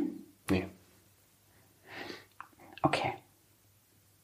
Da könnte ich mir, ja, also ich kann mir das vorstellen, dass es dann tatsächlich was anderes ist. Ich bin mir, ich weiß ja nicht. Ja. Ich bin mittlerweile auch so, dass ich abends nicht mehr ins Telefon, also ich gehe ja sowieso nicht ans Telefon, ich finde Telefonieren doof. Aber ich, äh, wenn ich dann telefonieren müsste, so, dann gehe ich halt auch am Abend ab um sechs auch nicht mehr ans Telefon. Denn, also das, alles, was ich mache, ist nicht lebensnotwendig. Ich bin kein Arzt, weißt du so? Und ich bin auch nicht in irgendwie, ich bin, äh, das, das, was ich mache, das kann man auch am nächsten Tag ab um acht wieder machen, telefonieren. Finde ich aber auch, ich sag mal, verschwimmt ja immer mehr, ne? Also sag ich mhm. mal, die Erreichbarkeit, ähm, E-Mail, kannst, du kannst auch nachts um zwei eine E-Mail abschicken. Ja? Die Frage ist, wie organisierst du dich als Empfänger? Ja. Zu welchen Zeiten liest du deine E-Mails genau. oder, oder wie organisierst du dich da? Und glaube ich, so in, in, in, in einem Umfeld, in dem vielleicht auch ein Stück weit eine, eine Erreichbarkeit gefordert ist, mhm. ähm, und viele Dinge so zunehmend miteinander verschwimmen und das Homeoffice halt auch gehört mhm. auch dazu. Muss man, glaube ich, für sich selbst auch gewisse Grenzen setzen. Ich glaube, das ist wichtig. Klar. ich glaube, da spielt es dann auch nicht so die ganz große Rolle, ob du dann selbstständig bist oder, oder ja, angestellt. Das stimmt, ja. Ähm, ich glaube, für dich selbst und, und ist auch wichtig so oder so. Da so für dich die Grenzen festzulegen ja. auch. Für mich ist jetzt so eine, so eine Digitalhygiene. Also, weil ich halt merke so. Den Begriff finde ich gut, den solltest du in deine Liste aufnehmen. Digitalhygiene? Wenn er da noch nicht drin steht. Ähm, ähm, ja, der ist jetzt ähm, noch nicht da drin. Ähm, äh, ein ganz fantastischer Begriff, ja. Ich meinte eigentlich so zum Beispiel, also ich kriege ja zum Beispiel vermehrt irgendwie so Anfragen, Supportanfragen, also Supportanfragen, so einfach so wie, wie, wie, wie, wie so Voraufträge so, kannst du mal oder, oder so über den LinkedIn Messenger oder über den Facebook Messenger und dann lese ich das und dann ist das aber weg, ne? Dann ist das so für mich weg. Das kann ich auch nicht wegsortieren, mhm. weil das irgendwie weg ist. Und dann weiß ich irgendwann, du, der hat mir jetzt irgendwas geschrieben, aber auf welchem Kanal? Dann gucke ich erst bei WhatsApp, dann gucke ich bei, bei Chat hier, bei, dann bei Telegram, dann gucke ich bei, dann gucke ich überall und denke, ich weiß doch, dass der mir geschrieben hat, aber wo hat der mir denn jetzt geschrieben? Wie soll ich dem denn jetzt antworten? Und das macht mich wahnsinnig, diese, ich bin dann so hilflos dieser ganzen Flut äh, gegenüber, ja. Ich kann das gut verstehen, mir geht's ähnlich. Und ich glaube, es geht so ein bisschen in die gleiche Richtung, halt Homeoffice oder nicht, aber das geht so ein bisschen in die Richtung. Mhm. Ist ja dann auch so furchtbar schwierig. Ich meine, ähm, Facebook zum Beispiel, ja, also du hast halt nur einmal deinen Namen, so. Und ja. ist halt die Frage, machst du dann eher Privates oder eher Berufliches über dein Konto und über deinen Namen? Mhm. Da kommen halt, erreichen mich dann halt auch berufliche Dinge, die ich dann abends dann irgendwo in, in meine Timeline krieg. Und merke dann eben auch sofort, bist du dann in Gedanken vielleicht schon wieder bei irgendeiner Sache, bei der du jetzt eigentlich vielleicht nicht unbedingt sein solltest. Richtig. Also nicht jetzt, in dem Moment, weil du vielleicht gerade irgendwo mhm. ähm, mit deinem Kind noch spielst und äh, was so viel wichtiger ist, was so viel wichtiger ist als diese blöde Timeline, genau. von der wir so eine, also ich rede da von mir aus totaler Erfahrung, so eine, so ein, ein Suchtscheißdreck ist, ja. Und ähm, ich versuche da immer wegzukommen ähm, und dann bin ich wieder drin also die Digitalhygiene, den Begriff finde ich eigentlich ganz gut. Finde ich toll. Ich, ich denke immer blöderweise an Dentalhygiene und dann tut es mir gleich ein bisschen weh. Aber Digitalhygiene, ich versuche das jetzt mal zu übersetzen. So ein Punkt, wo es bei mir noch so ein bisschen Optimierungspotenzial gibt, glaube ich. Da ich glaube, da bist du nicht der das, Einzige. Das Digitale mal noch so ein bisschen auszublenden und auch tatsächlich abzuschalten. Sehr so. cool. Du sag mal, ähm, ich habe jetzt noch zwei Fragen an dich. Eine Frage ist, haben wir irgendwas Wichtiges vergessen? Würdest du gerne irgendwie noch was mit uns teilen oder Nee, meines Erachtens eigentlich nicht. Okay, also, dann habe ich jetzt noch ähm, ein bis 1,5 Fragen an dich. Also, das kann jetzt, ist jetzt wahrscheinlich eine ziemlich ähm, ketzerische Frage, aber ich habe gesehen, dass du die letzte IDUK äh, zum Thema Reinzeichnung gemacht hast. Und für mich ist ja seit Anbeginn meiner Zeit im InDesign äh, ist ein großes, ein mit das größte Rätsel, warum es Reinzeichnung überhaupt braucht. Und ich dachte mir, wenn ich jetzt schon jemand habe, der darüber sogar einen Vortrag gemacht hat, du kannst mir sicher erzählen, warum es Reinzeichnung geben muss. Ich habe das, ich habe dieses Thema sehr printspezifisch ausgelegt ja. bei unserer EDUC, von der du sprichst, Aha. das letzte EDUC-Treffen. Und da geht es wirklich natürlich darum, wie muss ich so eine Druckdatei anlegen, mhm. sodass jede Druckerei da eben problemlos mitarbeiten kann. Ja. Und dann geht es wieder so um die typischen Fragen, die vielleicht nicht jeder zu 100% im Griff hat. Natürlich haben wir ganz viel mit Schriften zu tun, wir haben ganz viel mit Farben zu tun, wir haben mit Druckstandards zu tun, mit verschiedensten Druckverfahren, die man haben kann, wo ich vielleicht dann auch wieder verschiedene Profile brauche. Mit Auflösungsgeschichten, mit ähm, Aufräumengeschichten, die man dann auch machen sollte. Das betrifft dann vielleicht auch wieder so Dinge wie dich. Und Das- du, wie was du, sagtest vorhin, irgendwann, glaube ich, einleitend mal, du machst Templates fertig und übergibst die dann auch an jemanden, der damit weiterarbeiten soll. Ja. Das heißt, derjenige muss natürlich diese, den Dokumentenaufbau verstehen und die Struktur verstehen, Ja. um überhaupt damit arbeiten zu können. Und das ist natürlich auch ein Punkt oder ein Bereich, der in die Reinzeichnung mit reingehört. Ach so. Du erstellst vielleicht ein, Design, ein Layout und erstellst deinen Content sukzessive nach und nach, Seite für Seite. Und irgendwann bist du aber an dem Punkt, dass du eigentlich inhaltlich fertig bist, aber dann sind eben doch noch so, so deine Schweinereien da drin. Ja, dass Farben, die Farbpaletten unaufgeräumt sind, Ah, okay. dass vielleicht Absatzformate nicht richtig oder konsequent angewendet werden. Wenn du ein tolles Template hast, was du natürlich bauen kannst, dann funktioniert das natürlich alles viel, viel besser. Hört, hört. Ja, und das gehört natürlich alles in die Reinzeichnung rein. Aber beim letzten Meeting von der IDOC habe ich das eben wirklich sehr nochmal auf die, auf die Ja, so von. Druckdaten Pre-Press, ja. ja, hin ausgelegt. Und da tauchen natürlich immer wieder Fragen auf, ähm, die für mich eigentlich so Alltag sind. Ja. Ähm, aber wie ich auch bei dem Meeting gemerkt habe, eben für, für Viele viele. Datenerzeuger da draußen eben nicht. Okay, alles klar. Ja, also welches Profil nehme ich wann und wie, was muss ich vielleicht bei den Voreinstellungen beachten? Ja, okay. Was muss ich beim Pre-Flight einstellen, so dass dann eben jede Druckerei gut damit arbeiten kann und da wirklich so die typischen Schweinereien da rauskommen? Und das habe ich gezeigt. Okay. Und man kann natürlich da im Rahmen eines solchen E-Doc-Meetings nur an der Oberfläche kratzen. Und anders ist es auch mir nicht gelungen. Und es ist ja auch, finde ich, auch nicht schlimm, weil so eine E-Book, also ich, ich sehe das so, eher eine Inspiration ist. Und wenn ich merke, hey, das Thema interessiert mich, dann muss ich halt tiefer eintauchen. Ne? Das ist ja völlig in Ordnung. Da gibt es ja auch äh, Literatur und so weiter. Für mich ist immer so, also vielleicht habe ich es bis dahin falsch verstanden. Für mich war der Reinzeichner immer oft, dass der nochmal kam nach der Druckfreigabe so. Und, und dann denke ich immer so, ey, jetzt hast du schon echt ein grottenschlechtes Dokument abgegeben und jetzt muss das reingezeichnet werden. Dann denke ich immer so, warum arbeitet ihr nicht von Anfang an ordentlich? Vielleicht, weil kein sauberes Template da war mit allen Formaten, die sauber definiert waren. Ja, aber, aber auch der, der, der, der Layout, kann ja einfach ein Format anlegen. Der muss ja nicht irgendwie Formate äh, nehmen aus dem Template, der kann ja welche anlegen. Der muss ja nicht 25 verschiedene Sachen ohne und weißt du, dann, dann machst du ein Dokument Heike, da bist du wahrscheinlich die Letzte, der ich erklären muss, warum es nicht gemacht wird, oder? So häufig. Ich verstehe es nicht. Ich verstehe es nicht, warum ich Dokumente öffne und die haben an jedem Absatz Formaten Plus. Da könnte ich wahnsinnig werden. Weil ich das nicht verstehe. Die machen sich das Leben so wahnsinnig schwer. Wenn sie dann eine Änderung machen in der Schrift oder so, dann, dann, dann ändert sich einfach nichts, weil überall sowieso schon Abweichungen sind. Da flippe ich aus. Aber Heike, ich bin, ich bin jetzt auch mal ganz offen. Also Ja, ich konnte diesen Begriff vielleicht so richtig abgrenzen vorher auch nicht. Aber es gibt ein tolles Buch von dem Michael Neuhauser, heißt er. Ah, da gibt es schon eine zweite Auflage, glaube ich. Ne? Gibt in der zweiten Auflage das Buch und ich hab's natürlich. Ähm, bin Ja. da irgendwann auch im, im, in unserer Ido-Community da mal drüber gestolpert und, hatte mich dann damit mal auseinandergesetzt und es ist wirklich eine schwere Empfehlung wert. Also Okay. der schreibt, der hat's toll strukturiert, Ja. hat meines Erachtens auch alles drin, was dazu Meinst du, wir sollten den mal. Hast du mit dem schon im Prinzip, gesprochen? Im Prinzip hatte ich ihn angesprochen, ob er nicht ähm, mal zu uns kommen könnte Ja. nach Hannover als, Und? als Speaker für die IDUC. Er wohnt aber sehr weit weg, also er hatte eine sehr weite Anreise. Wo wohnt er gehabt. denn? Ich glaube irgendwo ganz, ganz im Süden, südlichster Zipfel, der irgendwie möglich ist. Also dann wäre er bei mir in der Nähe. ja. Cool. Und er hatte aber auch keine Zeit, weil das natürlich auch November war, da ist in der Okay. Regel dann viel zu tun und dann habe ich gesagt, na gut, dann im Prinzip kann ich es auch selber machen. Ähm, und habe mich, aber habe sein Buch wirklich eben als, als roten Faden auch für mich genutzt, sehr weil es cool. einfach super strukturiert war, weil er super Übungsdateien und, und Grundlagen da auch drin hat. Und jeder, der dieses, diese Podcast-Folge hört, ähm, Reinzeichnung von Michael Neuhauser, Neuhauser, das Buch ist echt eine schwere Empfehlung wert. Äh, wir haben ja immer in, ähm, von jeder Episode haben wir ja so Shownotes oder eben ähm, auch auf, der, auf meinem Blog oder auf dem Blog äh, sind ja immer die Artikel. Und da verlinken wir das dann einfach. Du hast mir auch ein paar Links gegeben, wo, wo man dich finden kann, ist ja ganz wichtig. Und dann verlinken wir diesen, ähm, dieses Buch nochmal, würde ich sagen. Dann kann man da mal reingucken.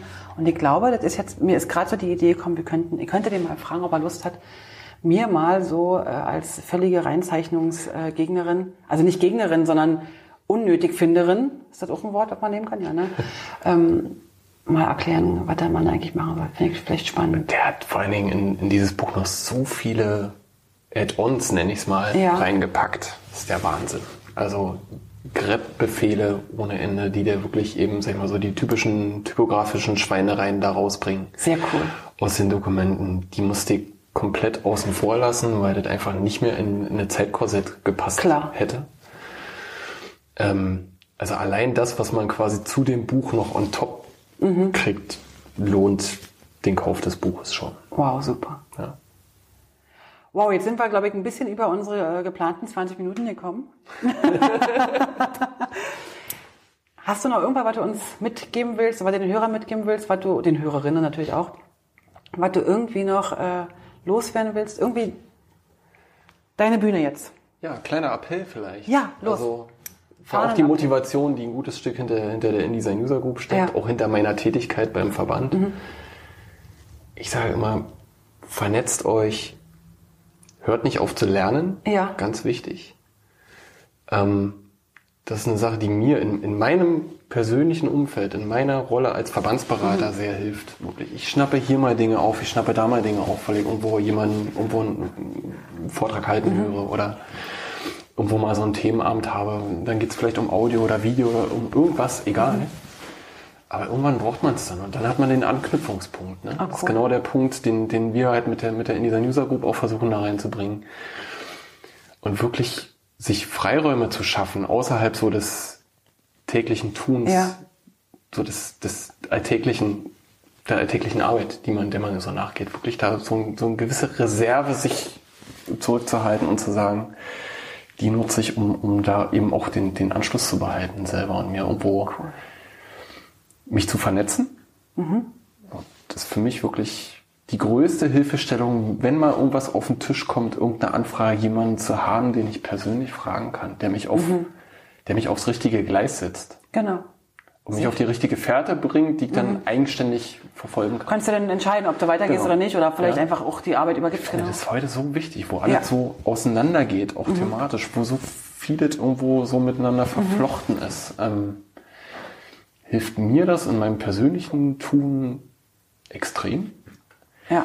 Und ich merke auch, dass diejenigen, die das ähnlich handhaben, dann doch eben am Ende wirklich immer diejenigen sind, die auch vorne dran sind. Cool. Und die sich auch neue und auch innovative Themen am einfachsten erschließen können.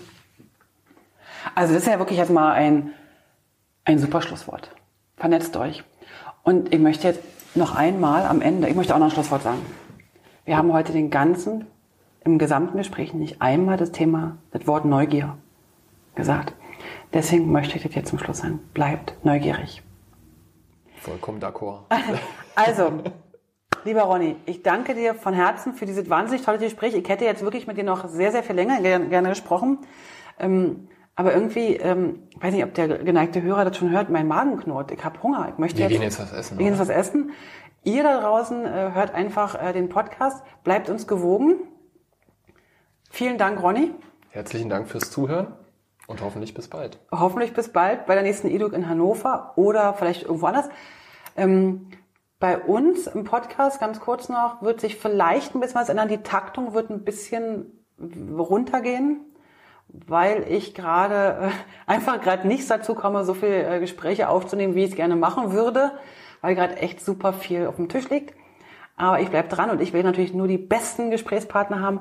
Aber ich denke, wir werden diese zwei Wochen äh, den Zwei-Wochen-Rhythmus nicht ganz mehr halten können. Wenn ihr allerdings da draußen noch jemand habt, wo ihr sagt, hey, der muss unbedingt mal in den Podcast oder ihr selber sagt, Mensch, ich muss da unbedingt mal rein, meldet euch doch einfach bei uns. Und wenn ich uns sage, meine ich eigentlich mir. Also, weil ich bin ja da alleine. Also ihr wisst ja, wo, wo mich findet äh, auf allen Kanälen. Und dann würde ich mich total freuen. Und dann komme ich mal vorbei und dann können wir uns unterhalten. Und ansonsten, ja, wünsche ich euch erstmal alles Gute und bis bald. Tschüss. Vielen Dank fürs Dabeisein. Für Infos zum Podcast schau doch mal auf publishingpodcast.com vorbei. Dort findest du alles zu den einzelnen Episoden, alle Links, alle Bilder und auch die Kontaktmöglichkeiten zu meinen Gästen und natürlich auch zu mir. Ach so, Zu mir noch ganz kurz. Falls du in komplexen InDesign-Dokumenten Unterstützung und Struktur brauchst oder einfach nur ein Seminar im Publishing-Bereich durchführen willst oder du brauchst Hilfe in der Gestaltung deines Firmenauftritts, dann melde dich doch bei mir. Am besten per Mail oder auf www.moliri.com. Ich freue mich auf alles Neue.